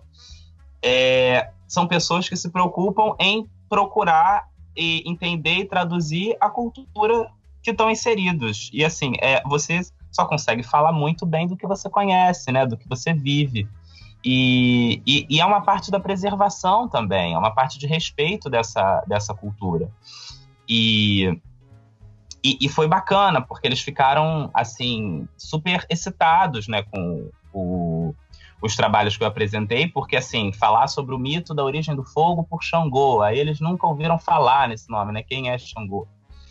E falar sobre o boitatá, uma cobra de fogo. É claro que, assim, existe o inconsciente coletivo, muitos símbolos podem se repetir em várias culturas do mundo, mas ainda assim, é, existe uma, uma busca por, por identidade, e a gente vai buscar isso sempre na imagem, na minha cabeça isso tá isso, isso é bem claro, a gente busca a identidade sempre pelas imagens, e, e como isso faz falta, como isso faz falta na, na, na produção, principalmente né, da ilustração, porque aí você está falando com, com, com a criança, e aí essa criança ela, ela precisa aprender que ela tem é, é, é, esse poder com a identidade, com a cultura dela, ela tem a, é, ela é dominadora também dessa, dessa tradição, dessa cultura.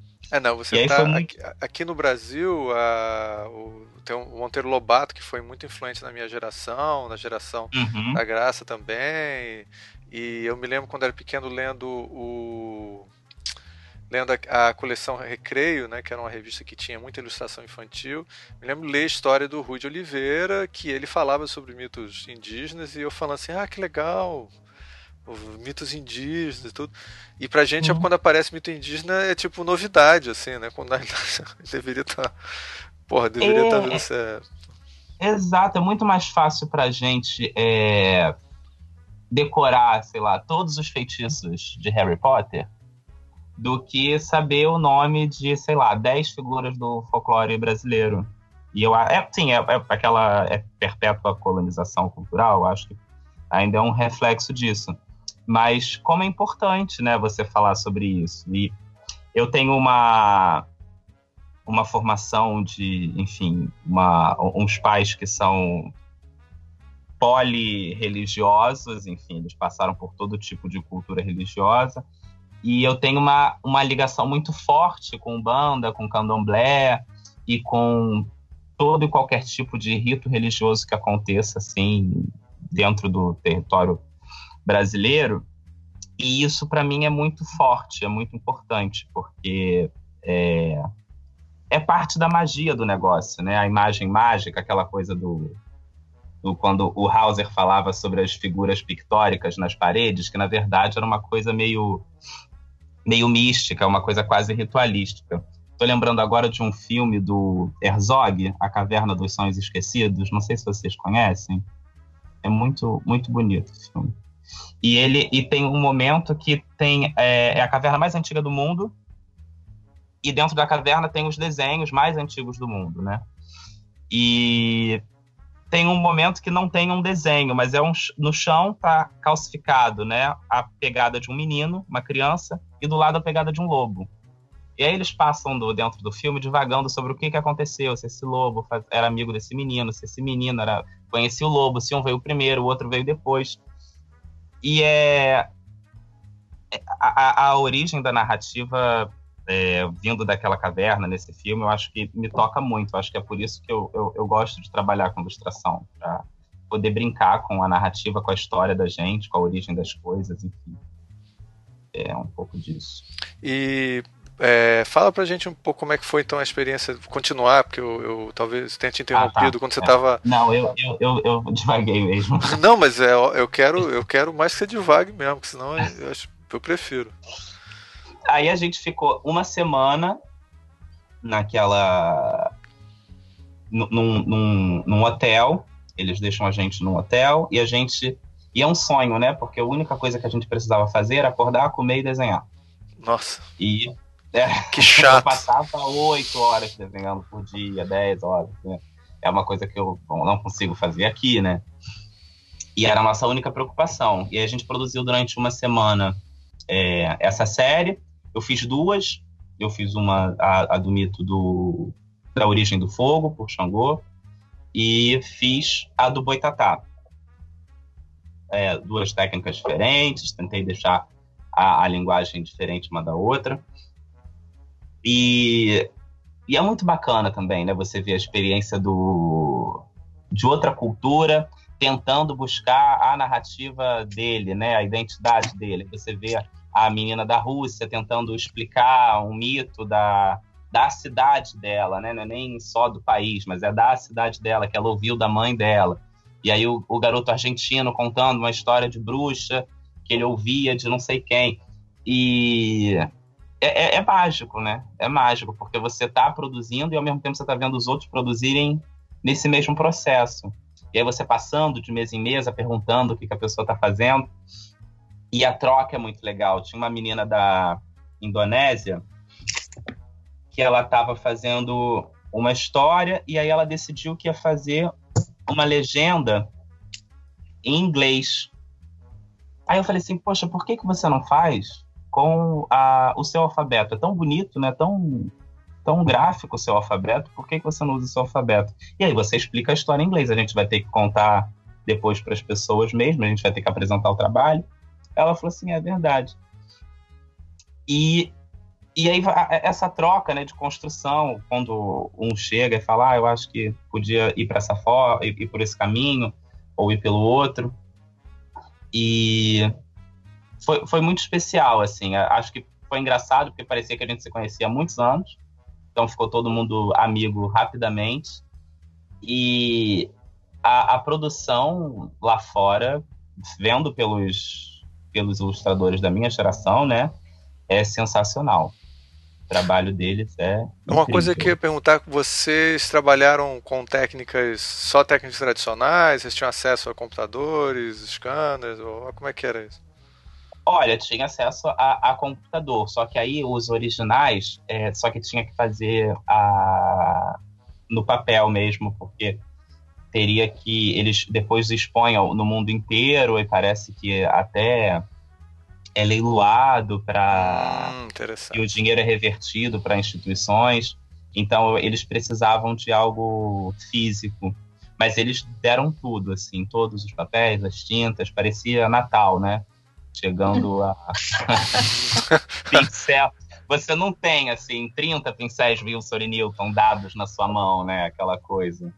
Mas hoje e... em dia é muito raro um estudante de design no Brasil ou de gravura, seja de gravura não, porque você fez gravura, então quer dizer, o fato de você ter feito gravura e aprendido técnicas tradicionais, é, pintura e, e, e, desenho físico mesmo, isso foi um diferencial para você, talvez uma coisa que tenha te ajudado, inclusive, a ter sido, porque eles queriam que depois o seu trabalho tivesse um valor artístico como peça original de próprios desenhos, não é isso? Isso, isso, exatamente, exatamente. É, nesse sentido, né, da minha formação, é, eu acho que é um pouco diferente da, do, da maioria dos ilustradores, porque eu não fiz, eu não fiz design, né, eu não fiz comunicação visual. Então, é o, o meu trabalho é principalmente desenhado, colado, rabiscado, enfim, mas é sempre esse esse tipo de trabalho. Tinha alguns alguns é, ilustradores que estavam escaneando os trabalhos, tratando a imagem para depois eles apresentarem provavelmente no país deles. Mas o trabalho original ficou lá e, sei lá, deve estar rodando em algum canto do mundo nesse momento. Mas isso é um diferencial muito grande. Eu acho que foi, foi por isso que eu procurei o, o curso de gravura, né? A Graça ela fala muito disso, de que para você é, desconstruir alguma coisa, né, você precisa ter algo muito bem definido, muito bem, muito bem estruturado. E aí tanto que eu fiz aula de modelo vivo com bandeira por muito tempo. É, eu passei pela parte das, esco das escolas de belas artes, realmente, né? Para depois é, poder brincar e fazer outras coisas com esse com o traço, né, com o desenho. Mas é algo que eu pretendo continuar para sempre, essa formação da, das belas artes, né? Continuo fazendo aula de modelo vivo, enfim. Eu acho que isso, para mim, é, eu, eu, ainda dependo muito disso. Eu não sei se virou, virou uma espécie de uma dependência negativa até, mas eu preciso do desenho acadêmico, eu preciso do, do estudo anatômico, eu preciso do estudo de composição até hoje, mesmo que eu vá fazer uma coisa completamente diferente daquilo. Mas é algo que eu ainda tenho uma necessidade muito grande de fazer. É interessante. É, eu, eu queria é, falar, quando ele fala isso, queria deixar claro o seguinte: quando você estuda o desenho acadêmico, o desenho o formal, não é para você virar um virtuoso desenho acadêmico. Você Exatamente. pode até optar por ser um virtuoso desenho acadêmico, mas a, a necessidade de domínio da forma e da técnica, ela é fundamental para você poder abrir mão dela, uhum. para você chegar a uma forma que é sua. Porque o que acontece muitas vezes é que a pessoa, em vez de fazer um, um desenho pessoal, é, um personagem, uma, uma reflexão sobre uma forma que ela criou, ela faz um alejão. Porque uhum. ela, ela tenta fazer uma coisa acadêmica, mas é, é mal estruturada, então fica muito ruim. E quando você tem essa estrutura, você abre mão. Eu me lembro que quando a gente começou a trabalhar, eu já, já até já falei isso aqui, o, o trabalho do Roger é extremamente fotográfico. Uhum. Mas não era um fotográfico, é, porque eu vejo um fotográfico que é um fotográfico duro às vezes. Era uma coisa de muito detalhe, muita observação. Ao longo do tempo, ele foi abrindo mão disso. O trabalho dele não tem nada a ver com desenho acadêmico é outra coisa, né? Mas é assim, é uma estruturação de observação da forma. E ele mesmo diz que ele odeia desenho acadêmico. Ele odeia não só fazer, como ele odeia ver. Uhum.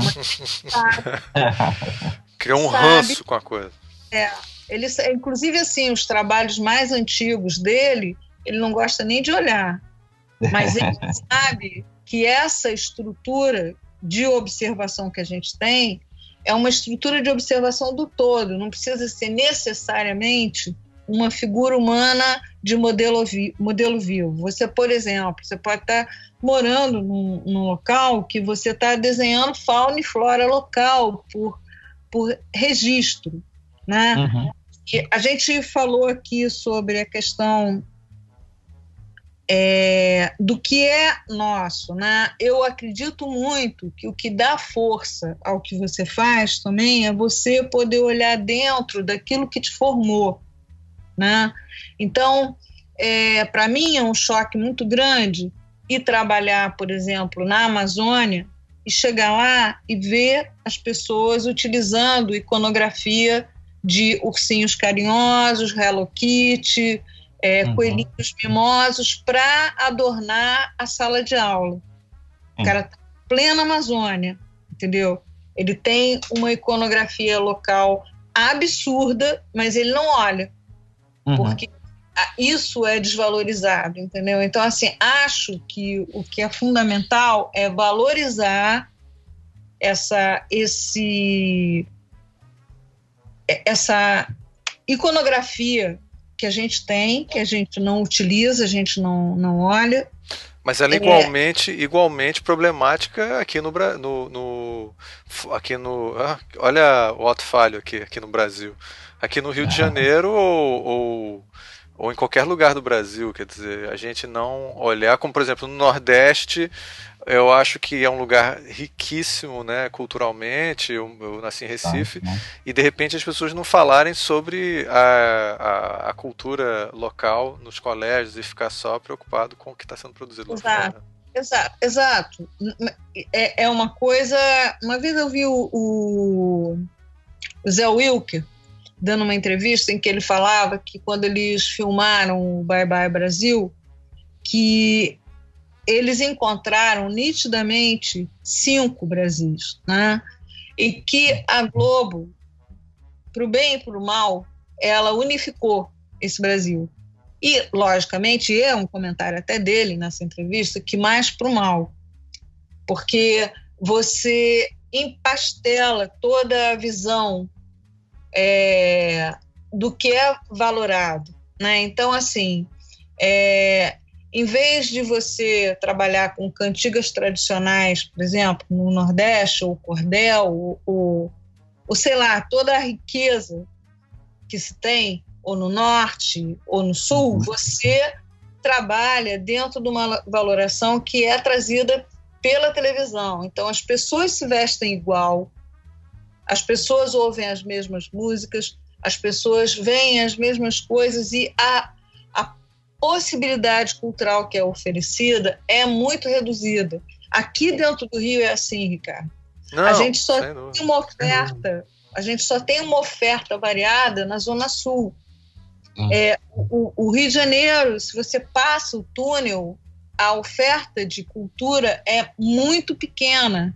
As pessoas nos locais elas se mobilizam para produzir a sua própria cultura, porque nada é, é, é oferecido pelo Estado. Né? Você tem lonas culturais que estão completamente abandonadas, as pessoas tentam fazer, mas elas não recebem nenhum incentivo. É diferente de você estar num lugar onde toda a história local é, é, é valorizada, to, toda a cultura local é valorizada. E isso foi uma coisa também que a gente, em 94, quando o Brasil foi o país homenageado da Feira de Bolonha, a gente observou isso muito claramente, porque a gente tinha um trabalho que era um trabalho do mercado naquele momento, entendeu? Eram os ilustradores que estavam atuantes no mercado naquele momento, e a gente se deu conta, chegando lá, vendo a exposição de Bolonha, que é um escândalo, né? que a gente tinha meio que um pastiche do que era feito lá. E, e muita, muita é, é, havia uma, uma perplexidade, né, vendo a exposição de Bolonha, a exposição internacional, de dizer assim, ah, a gente nunca vai conseguir, porque aqui eles têm eles têm museus, um museu desde pequeno. E na verdade, eu não acho que é um museu. Na verdade, o que eu acho é que eles valorizam a cultura local. A história que eles contam tem o vestuário local, a casa local, o clima local, a paleta de cor local. Eles não eh, usam a outra e eles colonizam o mundo inteiro dentro dessa estética. Então, você quando vê um tipo de história que foi trazido para gente aqui, inclusive desde o período da, da vinda da família real, a gente acha que o conto de fada é o que é o melhor da literatura. Enquanto que a mitologia brasileira e a mitologia da América Latina como um todo, ela é deixada de lado. Nesse ponto, até eu vou, vou fazer uma propaganda aqui, é, vou voltar, fica até engraçado assim, eu falar isso, tendo a Rita aí na, na conversa, mas assim, a gente aqui no Brasil tem uma rainha, que é a, a Cissa Fittipaldi. Uhum. Trabalho da, da Cissa é um trabalho de raiz, é um trabalho que fala da nossa origem, e ela tem uma formação e uma antena para o, o que é o que é essa estrutura, né? Que é incomum, é só ela. Né? Eu acho que tem gente que vai na esteira dela, mas ela realmente ela é insuperável, porque ela, ela, tem uma pesquisa dentro das culturas tradicionais que ninguém tem. Eu uhum. acho que nem mesmo os indígenas brasileiros, quando falam da iconografia deles, não tem tanto saber quanto ela, entendeu? Então eu acho que é, tem uma coisa assim de se voltar para o que é nosso. Né? Eu acho que tem um grupamento de pessoas aqui, nós, nossos ilustradores, que fazem essa reflexão. Eu não acho que é abrir mão de, do conteúdo internacional. Quando eu falo isso, eu não estou dizendo assim, ah, ninguém mais faz nada sobre cultura urbana, ninguém mais faz nada sobre o que é produzido fora. Não é isso. É, é você misturar e você encontrar o seu encantamento dentro dessa mistura, não excluir. Eu acho que é um própria... pouco como o Camilo estava falando ainda agora, né, é, Graça? A gente está não é assim, se a gente, se a gente é tão fã do Senhor dos Anéis, por que não falar do, da mitologia brasileira? Se é, se é a mitologia que é, é o foco, então é, por que não por que não é olhar para a nossa própria, que é tão rica e, e deu tão pano na manga pro, pro é, Monteiro Lobato, por que, que não pode ser para a nova geração também?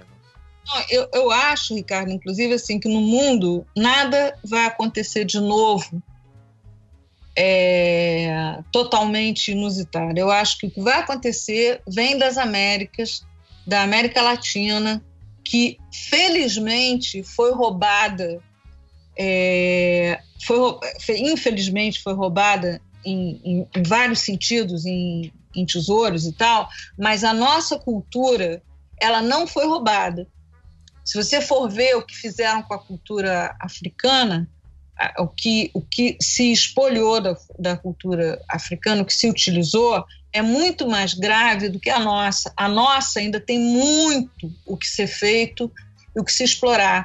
Os países da América Latina têm uma riqueza cultural imensa e, e o Brasil tem uma postura de, de ficar. Eles falam isso para gente, ficar de costas, entendeu? A gente não tem um movimento que é, combine tudo, entendeu? Tem algumas pessoas que têm essa essa percepção e eu acho que a gente vem tentando alguma coisa nos últimos anos, mas se você parar para ver o que a gente tem de iconografia pré-colombiana, é um arraso.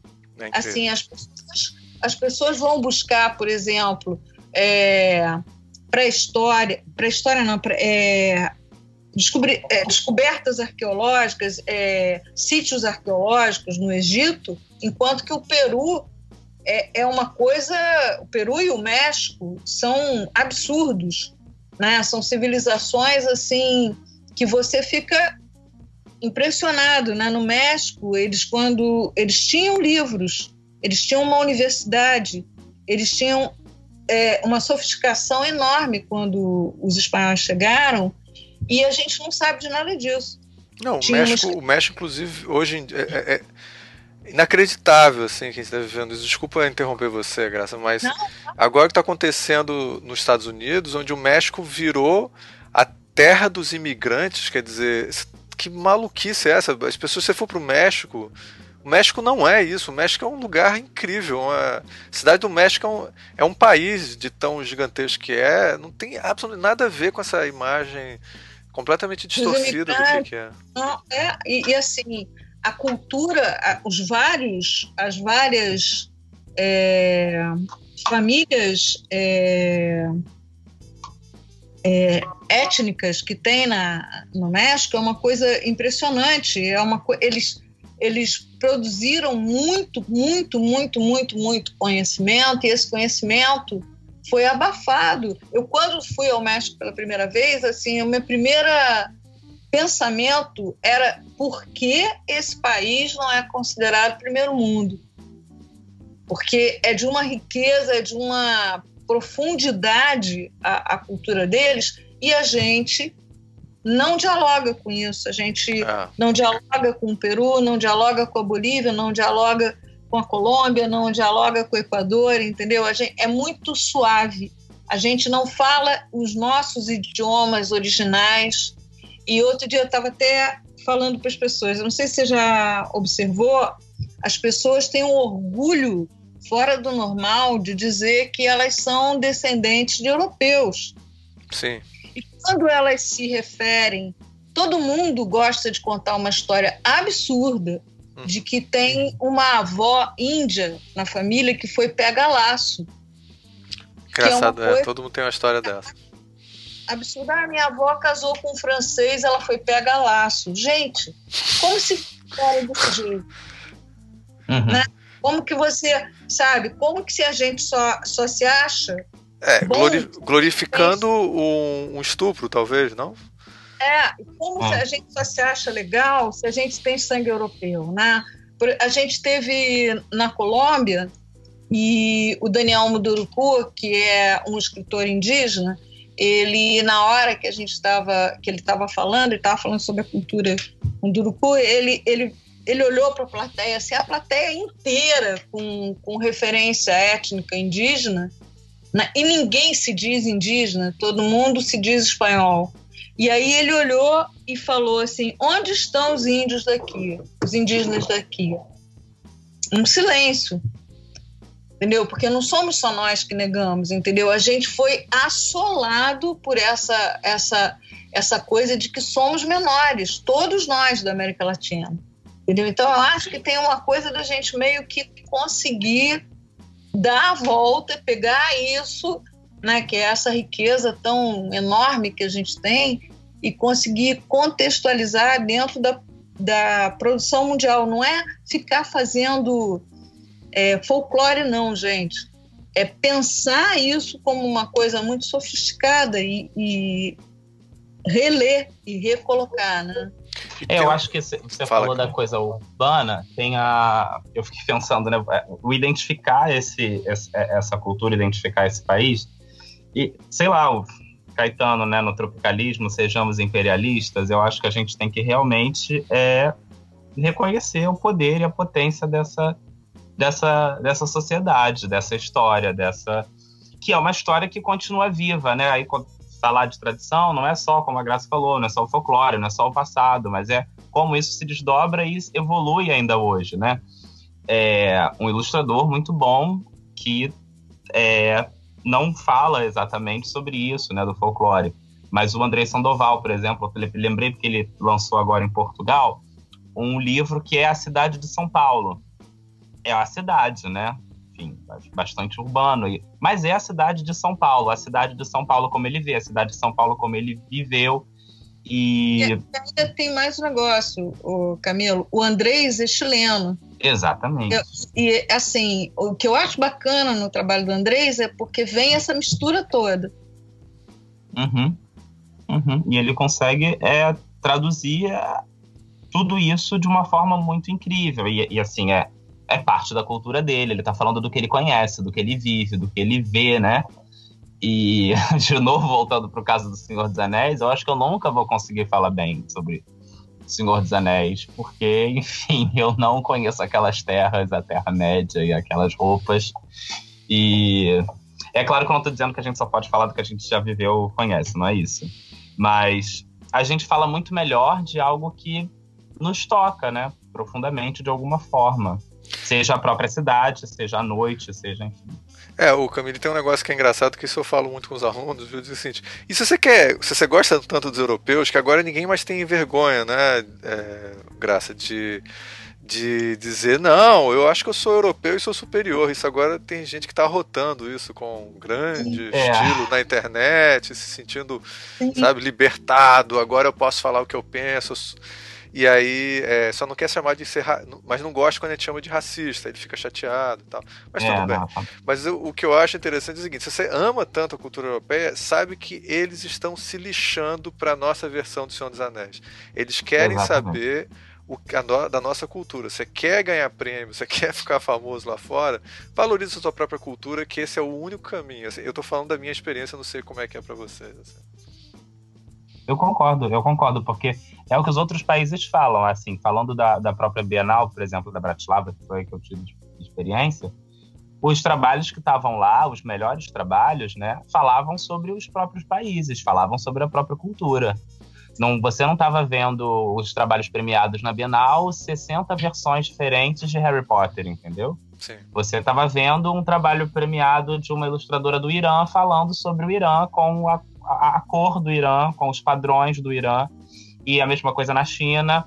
É, a, a Graça até pode falar melhor, porque ela é, viveu outro, todas essas esses festivais e bienais, né? Tem o Dinami, ela viu isso na Coreia, eu imagino que deve ser muito forte para eles lá também. Bolonha, né? Enfim. Mas eu, eu, penso na Coreia porque é uma coisa, um ponto fora da, da curva, né? Fora do Europa. É, parece ser bastante interessante. Mas é assim, é, o que tá, o que se o que as pessoas reconhecem que a gente fala bem é sobre o que a gente sabe, o que a gente conhece. Então eles não querem realmente saber da, da nossa versão do Senhor dos Anéis. É, eu vou aproveitar pegar isso e porque a gente também já está começando a já está com mais de uma hora de programa. É, Rita, você já falou um pouco da, da tua experiência uh, como brasileira na, na Europa, mas eu queria que você falasse um pouco que você falou de uma forma talvez um pouco técnica, assim. Fala um pouco como é que foi essa experiência de você passar e essa, a, como é que você está vendo é, as questões da ilustração aí é, passa um, eu quero ver um pouco sua, sua visão, até porque eu acho que é um mercado em potencial para o Brasil também. Não? É... Bom, eu acho que assim... Comece por onde você quiser, fica à vontade. eu falei um montão de coisa ao mesmo tempo, foi mal. Eu acho que o mercado da ilustração aqui, assim como o Brasil, é, ele está bastante não sei, tem, tem muito ilustrador aqui também. Eles têm informação muito boa, então é uma competência bem alta, assim. Não é um mercado fácil de entrar, mas ao mesmo tempo é interessante porque aqui você consegue encontrar outras saídas, assim, dentro da ilustração. Mas o mercado editorial, ele é bem complicado de entrar, assim. Tipo, eu sinto que eles também buscam uma estética bem europeia, assim, uma paleta de cores um pouco específica e e não sei, assim, você já tem que chegar com um, um projeto montado, com uma ideia que eles entendam, né? E não necessariamente eles entendem qualquer coisa que você, enfim, tá querendo explicar com o seu desenho brasileiro e com os seus não sei, sua iconografia brasileira, sabe? Sua paleta de cores brasileira. Então tem esse. Não sei, essa diferença de linguagem, assim, vamos dizer. Que eu acho que rola um pouco, mas tem muitas editoras e, e normalmente as pessoas são abertas para você, por exemplo, marcar reuniões e, e mostrar suas coisas, o que eu acho que é legal. Então é um mercado, não sei, interessante, assim, na minha opinião. É, interessante assim porque tem bastante feiras independentes aqui, então tem todo um mercado assim de publicações independentes que você consegue se mover e fazer coisas e publicar suas coisas e conhecer mais gente e fazer projetos com pessoas jovens que também publicam, que também ilustram, que também fazem suas histórias, então não sei, isso acho que é uma das coisas que eu mais gosto de fazer aqui, os meios que eu mais gosto de me mover, porque tem muita coisa de qualidade, assim, sendo produzida e, e muita gente bacana, assim, para trocar mesmo experiência e enfim. Você você tá como é que você sente seu trabalho em relação à sua raiz brasileira e, e essa experiência que está tendo agora?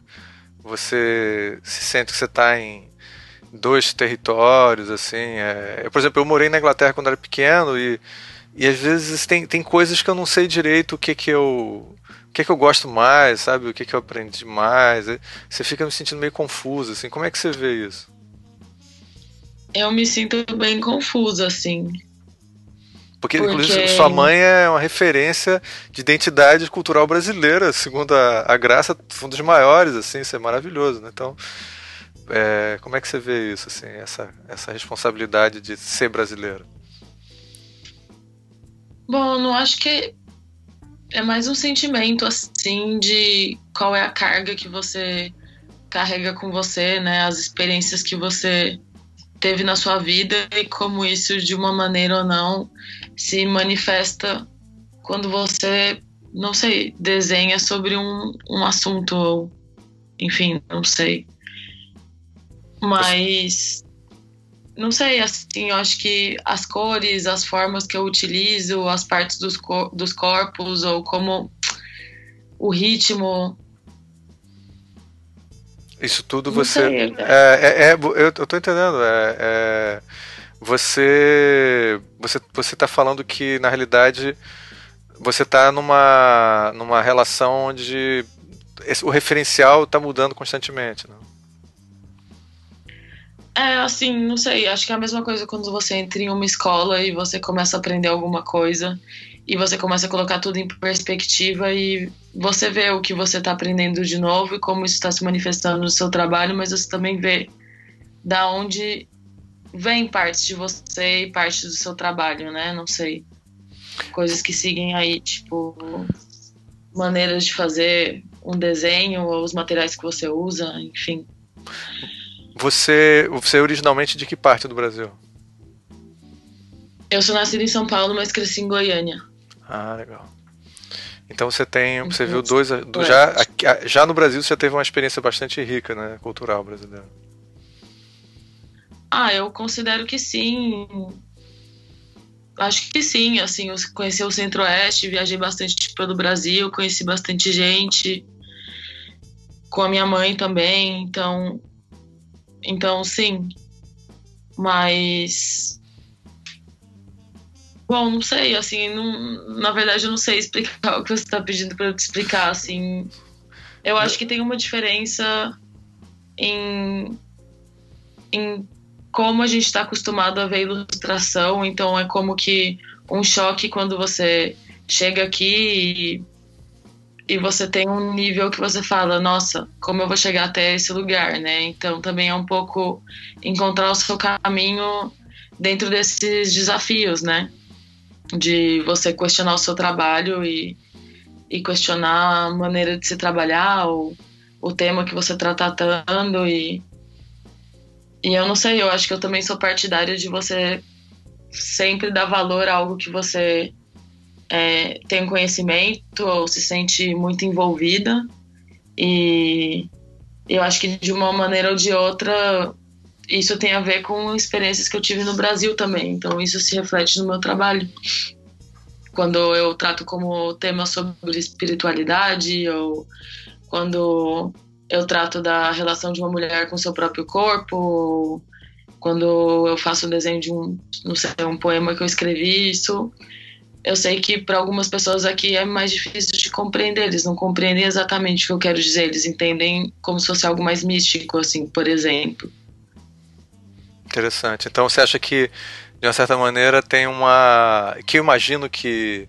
Eu acho que o Tolkien falava muito, já que a gente falou do Senhor dos Anéis, né, ele, ele criticava muito que as pessoas tinham interpretação que não tinha nada a ver. Ele estava querendo falar muito, ele era especialista em mitologia, ele estava falando muito da, da da cultura, de culturas que as pessoas não conhecem nada, né? E ele estava no fundo, hoje em dia a gente tem uma visão de elfos e tal que não tem a ver com Tolkien, que ele, o mundo que ele criou, não tem nada a ver com, com os elfos da mitologia é, inglesa ou, ou, então você sente que você está falando de uma coisa e talvez os europeus estejam lendo outra, não? Sim, pode ser. Acho que isso acontece. E você sente que a como é que você vê? Eu falei sobre essa questão da formação e como é que as pessoas é, veem a, como é que foi a experiência de você ter uma formação mais clássica ou, ou de repente trabalhar com técnicas mais contemporâneas? Como é que você sentiu isso assim, em relação ao que você aprendeu e o que você faz assim? O pessoal trabalha mais com pintura, trabalha mais com trabalho digital, como é que você vê isso? Entendi. Bom, eu ainda tô, eu tô terminando minha formação agora e eu acho que assim das coisas que eu mais gostei assim de aprender, de estar aprendendo, né, nesse processo foram as técnicas de ilustração. Acho que principalmente gravura foi é, abriu um, um milhão de portas assim na minha vida porque eu não conhecia gravura, assim, eu nunca tinha feito uma gravura e quando tive a oportunidade de estudar isso e e não sei me aprofundar, foi como tipo, nossa, como assim isso existe? Então, eu sempre sempre fui muito atraída assim por técnicas tradicionais no sentido de pegar no material, fazer à mão, é, trabalhar com textura, é, experimentar, fazer coisas à mão livre, enfim. É, mas também não, nunca tive muito, muita facilidade com programas do computador, coisas digitais, e eu achei que foi bacana também poder aprender a editar todo esse material que eu fazia à mão e conseguir fazer, dar uma montagem a isso no computador também, que foi uma experiência legal, assim, que eu não sabia fazer e enfim, agora faz parte do meu processo também. Então acho que os dois lados. Ótimo. Você então você é, quer dizer essa foi minha experiência também. Eu, eu, eu, vi muito essa coisa da gente poder trabalhar com os dois juntos, né? E não só depois tirar uma fotografia dele completo e, e transferir, né? Então trabalhar com os dois é interessante. Poxa, Rita, eu vou pedir para eu vou fazer o seguinte. A gente está já com um certo tempo e eu queria que vocês fizessem considerações finais e que falasse um pouco da. desse um pouco do jabá de vocês.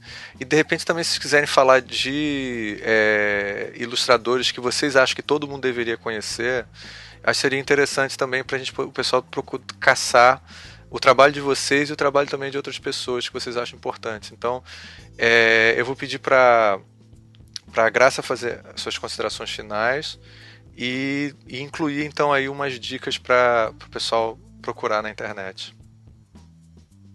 Então, minhas considerações finais seriam o seguinte, né? Quem quer ser ilustrador tem que ler muito, muito, muito, muito, muito. Ler. Eu acho que é um negócio. Ler é, em todos os sentidos, ler textos literários, textos que são ligados à, à teoria do que se faz, é, muita pesquisa de imagem. A gente não trabalha sem essa pesquisa.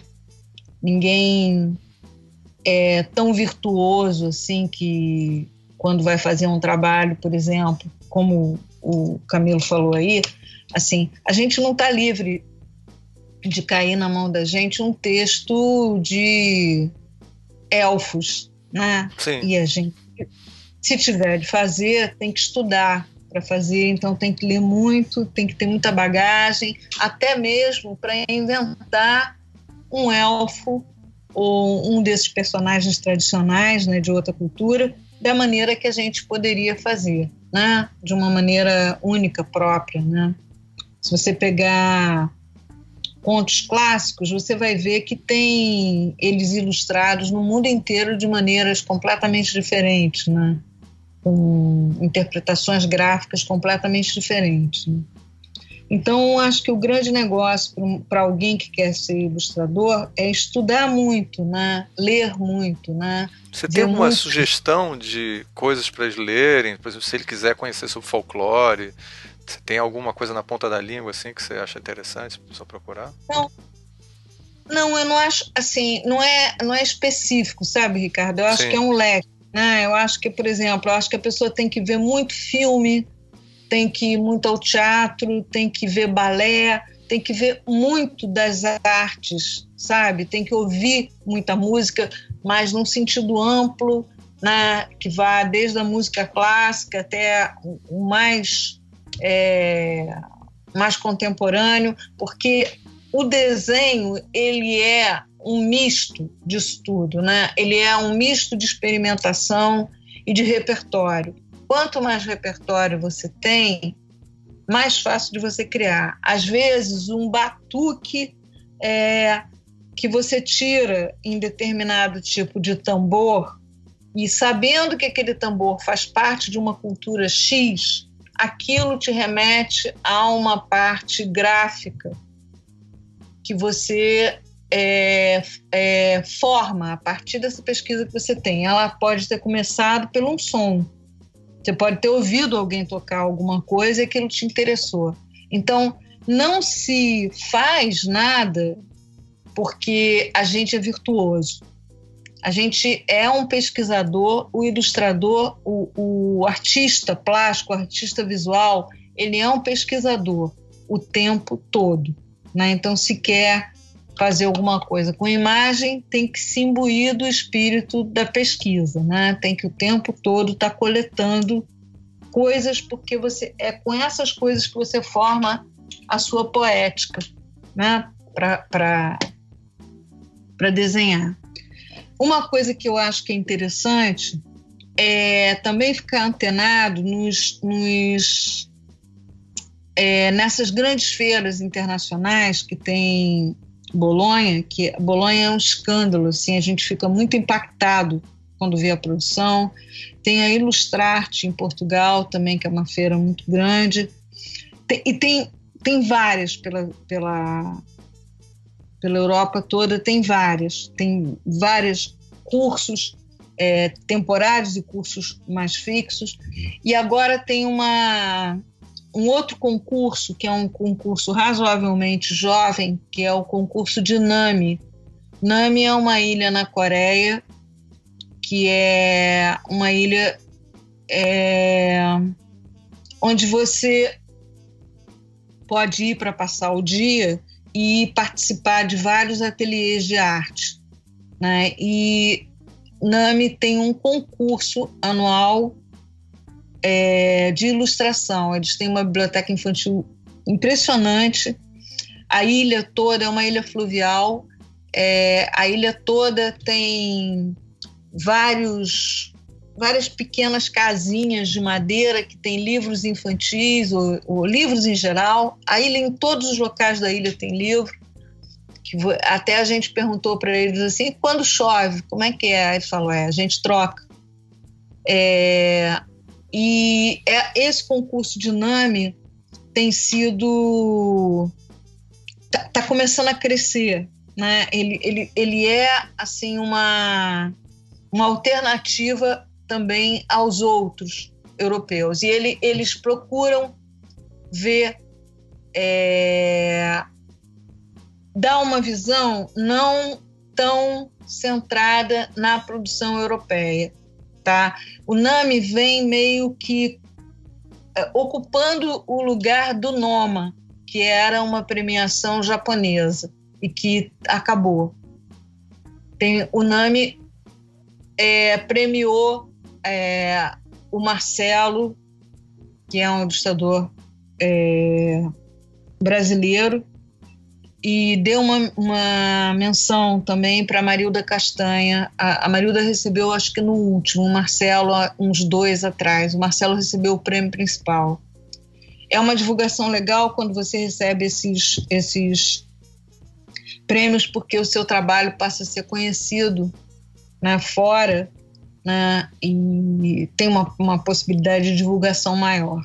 Aqui no Brasil, eu acho que a gente tem que manter é, como uma meta que a gente esteja unido o tempo todo, quem vai trabalhar com ilustração, que a gente forneça é, informação um para o outro o tempo todo, sem medo de que aquilo vai fazer a gente perder mercado, porque isso não acontece, porque cada pessoa tem o seu traçado, a sua maneira de compor, então gente, isso daí não é uma coisa que a gente ensine, mas a técnica, o, o caminho das pedras, a gente pode ensinar uns para os outros, sem, sem medo nenhum e, e sempre procurando trabalhar em grupo, que foi uma coisa que a gente meio perdeu. Né? Com essa vinda de uma das editoras internacionais, a gente o mercado cresceu, inchou e a gente meio que perdeu a, a, unidade. Eu acho que a gente deve procurar a unidade, porque na unidade a gente poderia tentar fomentar outras premiações que não só o Jabuti. Eu acho muito ruim o Brasil só ter a premiação da Fundação e o Jabuti. Tem a premiação da Biblioteca Nacional, mas ela ainda é uma premiação que fica assim meio apagada. Eu acho que a gente deveria ter outras premiações, outras, outros é, eventos que pudessem ter é, residências artísticas é, no Brasil, que pudessem ter é, workshops para profissionais de ilustração, não porque a gente tem eventos que a gente tem workshop de ilustração, mas geralmente são para professores ou para crianças, não são entre nós, ainda tem, tem alguma coisa, mas muito incipiente ainda. Eu acho que a gente poderia fazer um movimento maior sobre isso. É, e que as pessoas procurem ver não só os nossos ilustradores, dos nossos ilustradores eu vou eu vou falar sempre, né? A rainha, que é a Cissa Fittipaldi, o rei, para mim, que é o Roger, né? É, mas a gente tem muita gente legal. A gente tem o Ivan Zig, tem é, o Andrei Sandoval, o Fernando Vilela, o Dilon Moraes. É... Gente, é tanta gente que assim, na hora, quando a gente para para pensar, é difícil. Ângela é? Lago aconteceu é, no ano passado, e eu espero que a gente não esqueça o trabalho tão glorioso que ela fez e que nos impulsionou tanto. É, enfim. É, eu te peguei tô... de surpresa, Graça, eu te peguei de surpresa. é muita gente, é muita gente. Eu estou o tempo todo na, na Escola de Belas Artes, dou aula na Escola de Belas Artes, estou é, sempre é, para vocês que estão aqui me ouvindo. Eu dou aula terças e quintas o dia inteiro, mas esses dias são horríveis se alguém quiser falar comigo, porque nesses dias eu estou dedicada aos alunos. Nos outros dias, se quiserem me acessar pelo Facebook, eu fico o tempo todo conectada, porque eu atendo os alunos. Quando eu não estou na, na universidade, eu fico conectada para poder atender os, os, alunos. É só me procurar lá, Graça Lima, no Facebook. É, e aguardem, porque a qualquer momento a gente pode ter uma novidade aí de ter alguma formação. E é, como é que as pessoas conhecem o seu trabalho fora ir numa, numa livraria e procurar os, os livros que você fez? Ricardo, eu sou a pior pessoa do mundo, porque a gente. Eu sou muito desorganizada. Será que eu vou ter que juntar seus trabalhos, Graça, e publicar na internet? É, eu vou, assim. É, minha filha agora é estudante de design também. E ela, outro dia, ela estava falando que ela ia fazer um site para mim. Eu espero que ela tenha vontade de fazer isso, porque eu sempre fui muito desorganizada nisso. A gente tem um blog porque eu sou eu, Roger Mello e a Mariana Massarani, que é também outra pessoa que eu amo de paixão o trabalho dela. É, a gente é sócio e a gente tem uma empresa chamada Capa Dura em Singapura. E a gente tem um blog, né, com dessa dessa empresa. E a Mariana ela alimenta esse blog sempre. Esse blog não é de trabalhos nossos tem trabalhos nossos, mas o grande barato desse blog é que a Mariana coloca coisas muito interessantes. A gente coloca o que a gente acha bom, que a gente vê e acha legal, a gente coloca no blog. Então, quem for ao blog, ou quem for ao blog da Mariana, por exemplo, que chama Muitos Desenhos, é, vai achar muito, muita coisa visual de qualidade. A gente coloca tudo que a gente vê que a gente mapeia na internet, a gente coloca lá. Em breve, a gente deve ter um programa é, no YouTube que vai chamar Capa, é, Capa Dura e Conversa Mole. é, que, sou, que deve ser eu, Mariana e Ivan, que a gente deve chamar as pessoas para conversar, para trocar ideias sobre imagem, sobre aquilo que a gente vê e que nos alimenta, né? Na, na produção. Maravilha. É isso. Quem quiser alguma ajuda, tô por lá. Muito obrigado. Muito obrigada. Eu que agradeço. Ah, vou pedir agora para Rita passar é, suas considerações finais, jabá. jabá. É, bom, que o mundo da ilustração é super amplo. Acho que mesmo a gente assim, quem está entrando no mercado, ficamos um pouco agoniados e ansiosos. Acho que é normal, mas ao mesmo tempo eu realmente gosto de pensar que tem espaço para todo mundo, porque é arte, é estudo, é dedicação e que com bastante esforço e perseverança e trabalho em equipe, a gente a gente consegue desenvolver coisas bem interessantes e crescer juntos, não? É, é, vamos, é, tá difícil, vamos tentar, né? Tá. Não, acho que a gente consegue, porque não tem outra alternativa. É verdade. E, e bom, se alguém quiser entrar em contato ou me mandar uma mensagem ou tiver curiosidade em saber mais sobre os cursos daqui de Barcelona, é, sobre a Escola Maçana ou sobre trajetória sendo ilustradora em início de carreira, é só entrar em contato e. Bom. É você, é tem, você não tem Instagram? Ou, ou você não, Sim, você não o Instagram é. Bom, Rita Fittipaldi, tem um site, ritafittipaldi.com, tudo junto. É, você também encontra no Facebook pelo mesmo nome e no Instagram é Hits Fritz. Hits, gostei do nome. Só uma coisa, então, eu já vi que é super estressante para vocês terem que citar conhecendo milhões de pessoas. Me diz então alguns ilustradores que foram é, influentes para você e que você acha que seria legal o pessoal conhecer, que influenciaram você pessoalmente. Nossa, acho que a minha mãe, a Cista Fittipaldi, com certeza, é, porque ela foi, acho que é ainda uma grande mentora com relação à ilustração, ela tem muito conhecimento. Seus livros são muito lindos, incríveis. É, o Roger Mello também, é, apaixonada pelo trabalho dele. Angela Lago, que nunca será esquecida, que tem um trabalho incrível. Sou alucinada pela produção da Angela. É, nossa, gente, é que é muita gente. Eu gosto muito do trabalho da Renata Bueno Acho que ela tem uma busca gráfica muito interessante. A Stella Barbieri, que estava com o trabalho exposto agora na Feira de Bolonha. É, Fernando Vilela. Não sei, gente, tem muita gente. Perfeito. É, eu vou é, agora a, convidar o Camilo para fazer suas considerações finais. É, bom, eu queria primeiro agradecer, enfim, o convite. Foi uma experiência muito bacana, assim, tá podendo trocar essa ideia com, com vocês. E eu acho é, é difícil, né, essa parte da listagem de, de pessoas e Primeiro, parte, primeiro, parte, pra, vamos para a parte mais fácil. Faz o seu jabá.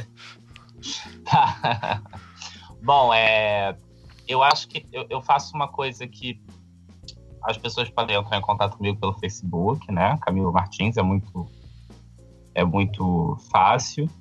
É, o meu Instagram também, que é Camilo 3 Martins. E eu me preocupo em fazer, pelo menos no meu Facebook, eu tenho um álbum público que é com ilustradores que eu conheço ou não, com trabalhos que eu acho bacana ou não, que eu vou postando prints da, das imagens no, nesse álbum. Então eu acho que eu estou sempre disponível para trocar uma ideia, enfim, conversar, falar sobre material. Eu tenho um certo vício em comprar materiais novos e coisas novas e, enfim, fita durex ou marcador de texto, qualquer tipo de coisa. Não era só os pincéis da Wilson e Newton na Bienal da Bratislava que eu, que eu gosto de usar. Então, é, é isso. Eu, eu, eu acho que enfim, o que eu vou mais gostar de conversar é sobre a parte do, de, de folclore e mitologia, enfim. Mas. Quer dizer que se alguém sobre... gostar desse tema, já é pode Nossa, procurar aí... na hora. Exatamente. Mas sobre o que o que me ajudou, assim, ajudou na minha formação, muitas pessoas, né, muitas coisas. Eu acho que é, a minha mãe, mas não na questão do desenho, né, mas pelo prazer pela literatura, prazer pelo ler, né, como a Graça estava falando, a importância de ler e ler sempre, ler com frequência, ter, enfim, saber ler, né, saber estudar.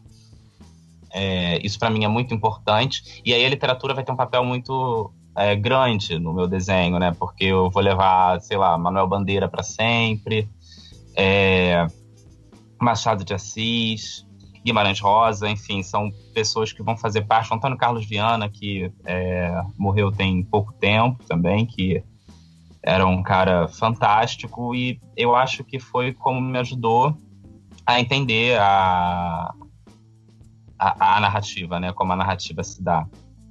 Em relação a, aos ilustradores, eu vou falar todos os que eles, o que elas já falaram, acrescentar a Graça Lima, a importância dela claro. na minha formação. Eita! Você tem, você tem um livro predileto que você, o seu livro predileto da Graça? Da Graça? Ah, eu acho que o livro predileto que eu tenho é, da Graça é um que, enfim, vai tocar diretamente com que é o que me move, que é o do Ula, que é um livro que ela fez com o Rogério de Andrade e é um livro belíssimo porque é um é um conto, né, africano, e ela fez aquilo de uma forma fantástica, assim, só a capa já é uma uma obra-prima, então eu gosto muito.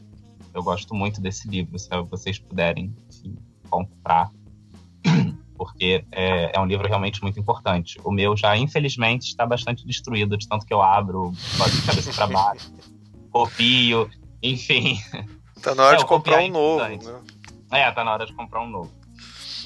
Mas a parte dos filmes também é importante. Eu acho que é, além de Whiplash, né, sobre processo criativo, tem Sapatinhos Vermelhos, que é um filme da década de 50 que é lindo, lindo, um dos meus filmes favoritos. Eu acho que todo mundo tem que ver Sokurov, os filmes de Sokurov, porque sobre narrativa não tem nada melhor. E a, a Arca Russa, que é um filme sem corte, ele é em plano sequência no, no, no, no Hermitage.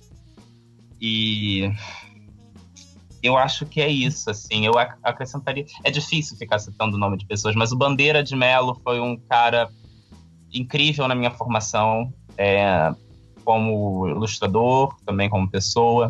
Você fez o curso. Molica. Desculpa, ele fez, você fez o curso dele aqui no Largo do Machado. Isso, isso. Ele ainda dá, ele ainda dá aula no ateliê dele, só que agora eu tô com uma aluna dele, a Aline Martinelli, que é incrível também, que ela dá aula de escultura e modelo vivo, e ela dá escultura com modelo também. Ela tem vários, várias aulas. E o Orlando Molica, que eu tive o prazer de ter aula com ele no Parque Laje, e uma figura que eu tenho muito carinho, infelizmente ele já faleceu. Ele era exatamente o professor de Whiplash, mas eu amava muito, a gente estudava super bem. Então, às vezes, ele falava: Isso tá uma merda, joga fora. Mas outras vezes ele achava o máximo, porque a gente tinha conseguido superar aqueles defeitos e falhas e vícios, enfim. Então, eu acho que é isso. Assim, a, a formação tem que ser plural, a formação de ilustrador tem que ser plural. Você tem que ler muito, você tem que, sei lá, é, ler o Martelo das Feiticeiras, você tem que ir numa roda de samba, você tem que ir num, numa, assistir carimbó, você vai ter que ver um ritual de batismo numa religião diferente. Eu acho que você precisa é, saber como as culturas vivem, como as culturas se formaram, com todas as mídias possíveis, né? Seja livro, filme, é, teatro, o que for. Porque é preciso olhar o mundo, né? O Bandeira sempre falava isso, de que o desenho não está na mão, o desenho está no olhar, né? A mão é só uma ferramenta. Então, se você sabe, você erra um desenho porque você não olhou direito. Não é porque você não tem a técnica na mão. Então, acho que é isso. Muito obrigado. Tem Diga. Uma, tem uma coisa que eu me lembrei agora, que é uma coisa que eu vejo muito e eu acho que é importante também falar. Diga. Que é o seguinte, é que quem quer ser ilustrador tem que procurar também saber o que está sendo produzido no mundo todo, sabe? Tem que procurar catálogo do, das grandes feiras, tem que ir no Pinterest e fazer uma pesquisa sobre o que está sendo produzido de, de, de ilustração, entendeu? Porque é, na maioria das vezes eu vejo o repertório é muito pequeno, sabe? Não, não, as pessoas acham ainda que o livro é feito ainda com uma estética muito é, limitada. Tem que olhar mais coisas, tem que abrir mais o leque de, de referência de ilustração, tá? Perfeito. Assim, pensando aqui depois da, dessa conversa da gente, eu acho que seria legal, talvez, montar. Vou, vou tentar pensar isso com outros ilustradores, que a gente monte alguma coisa de referência, sabe? Ah, Para as pessoas poderem. Sabe? E até conto com você também. Nisso, ah, não, eu. eu, eu, canal de referência. Por exemplo, uma coisa que tua mãe faz sempre, Ricardo, que é aquele, o memória gráfica. Sim a memória gráfica é uma coisa muito importante das pessoas verem. Então eu vou propor aqui, Graça, que a gente faça um grupo no Facebook sobre ilustração Sim. infantil e a, e a, gente publica o link. Eu vou agora, quando terminar o programa, eu vou criar isso, vou botar, eu, vou botar nós três, nós quatro como é, mediadores e a gente vai botar referências lá dentro. O que, é que você acha? Sim, sim, acho ótimo, acho ótimo. Vamos ver se a gente ideia. consegue. O, pô, que bom que se, se todo. Rita, você topa também, Rita? Você tá no mute, você tá no mute. Topo sim, é que eu ponho o microfone desligado, porque aqui fica passando o carro. Topo. Ótimo, então vamos montar, porque é, minha mãe fez isso. Minha mãe, quando aprendeu a usar o Facebook, ela queria para poder criar um grupo de tipografia e ela fez o maior sucesso, assim. É, então é. a gente tem aí a, a, graça, não tem nenhuma razão para não dar certo, tá, então vamos fazer isso. E aí a gente vai colocar um monte de links e referências para vocês e acompanhem é, e divulguem o nosso, o nosso grupo que ainda não existe, mas que vai fazer muito sucesso no Facebook. É, eu ia até pedir para vocês dois darem dicas de como fazer pesquisa, mas é isso vai atrapalhar o nosso grupo no Facebook. Então deixa ele lá, a gente coloca lá. Se vocês quiserem saber qualquer coisa além do que a gente falou, procura no nosso grupo no Facebook, que eu vou botar o link aí, tá com o nome que a gente ainda vai bolar. Então, gente, foi um prazer. Tchau. Vocês falam tchau. Tchau. tchau. tchau.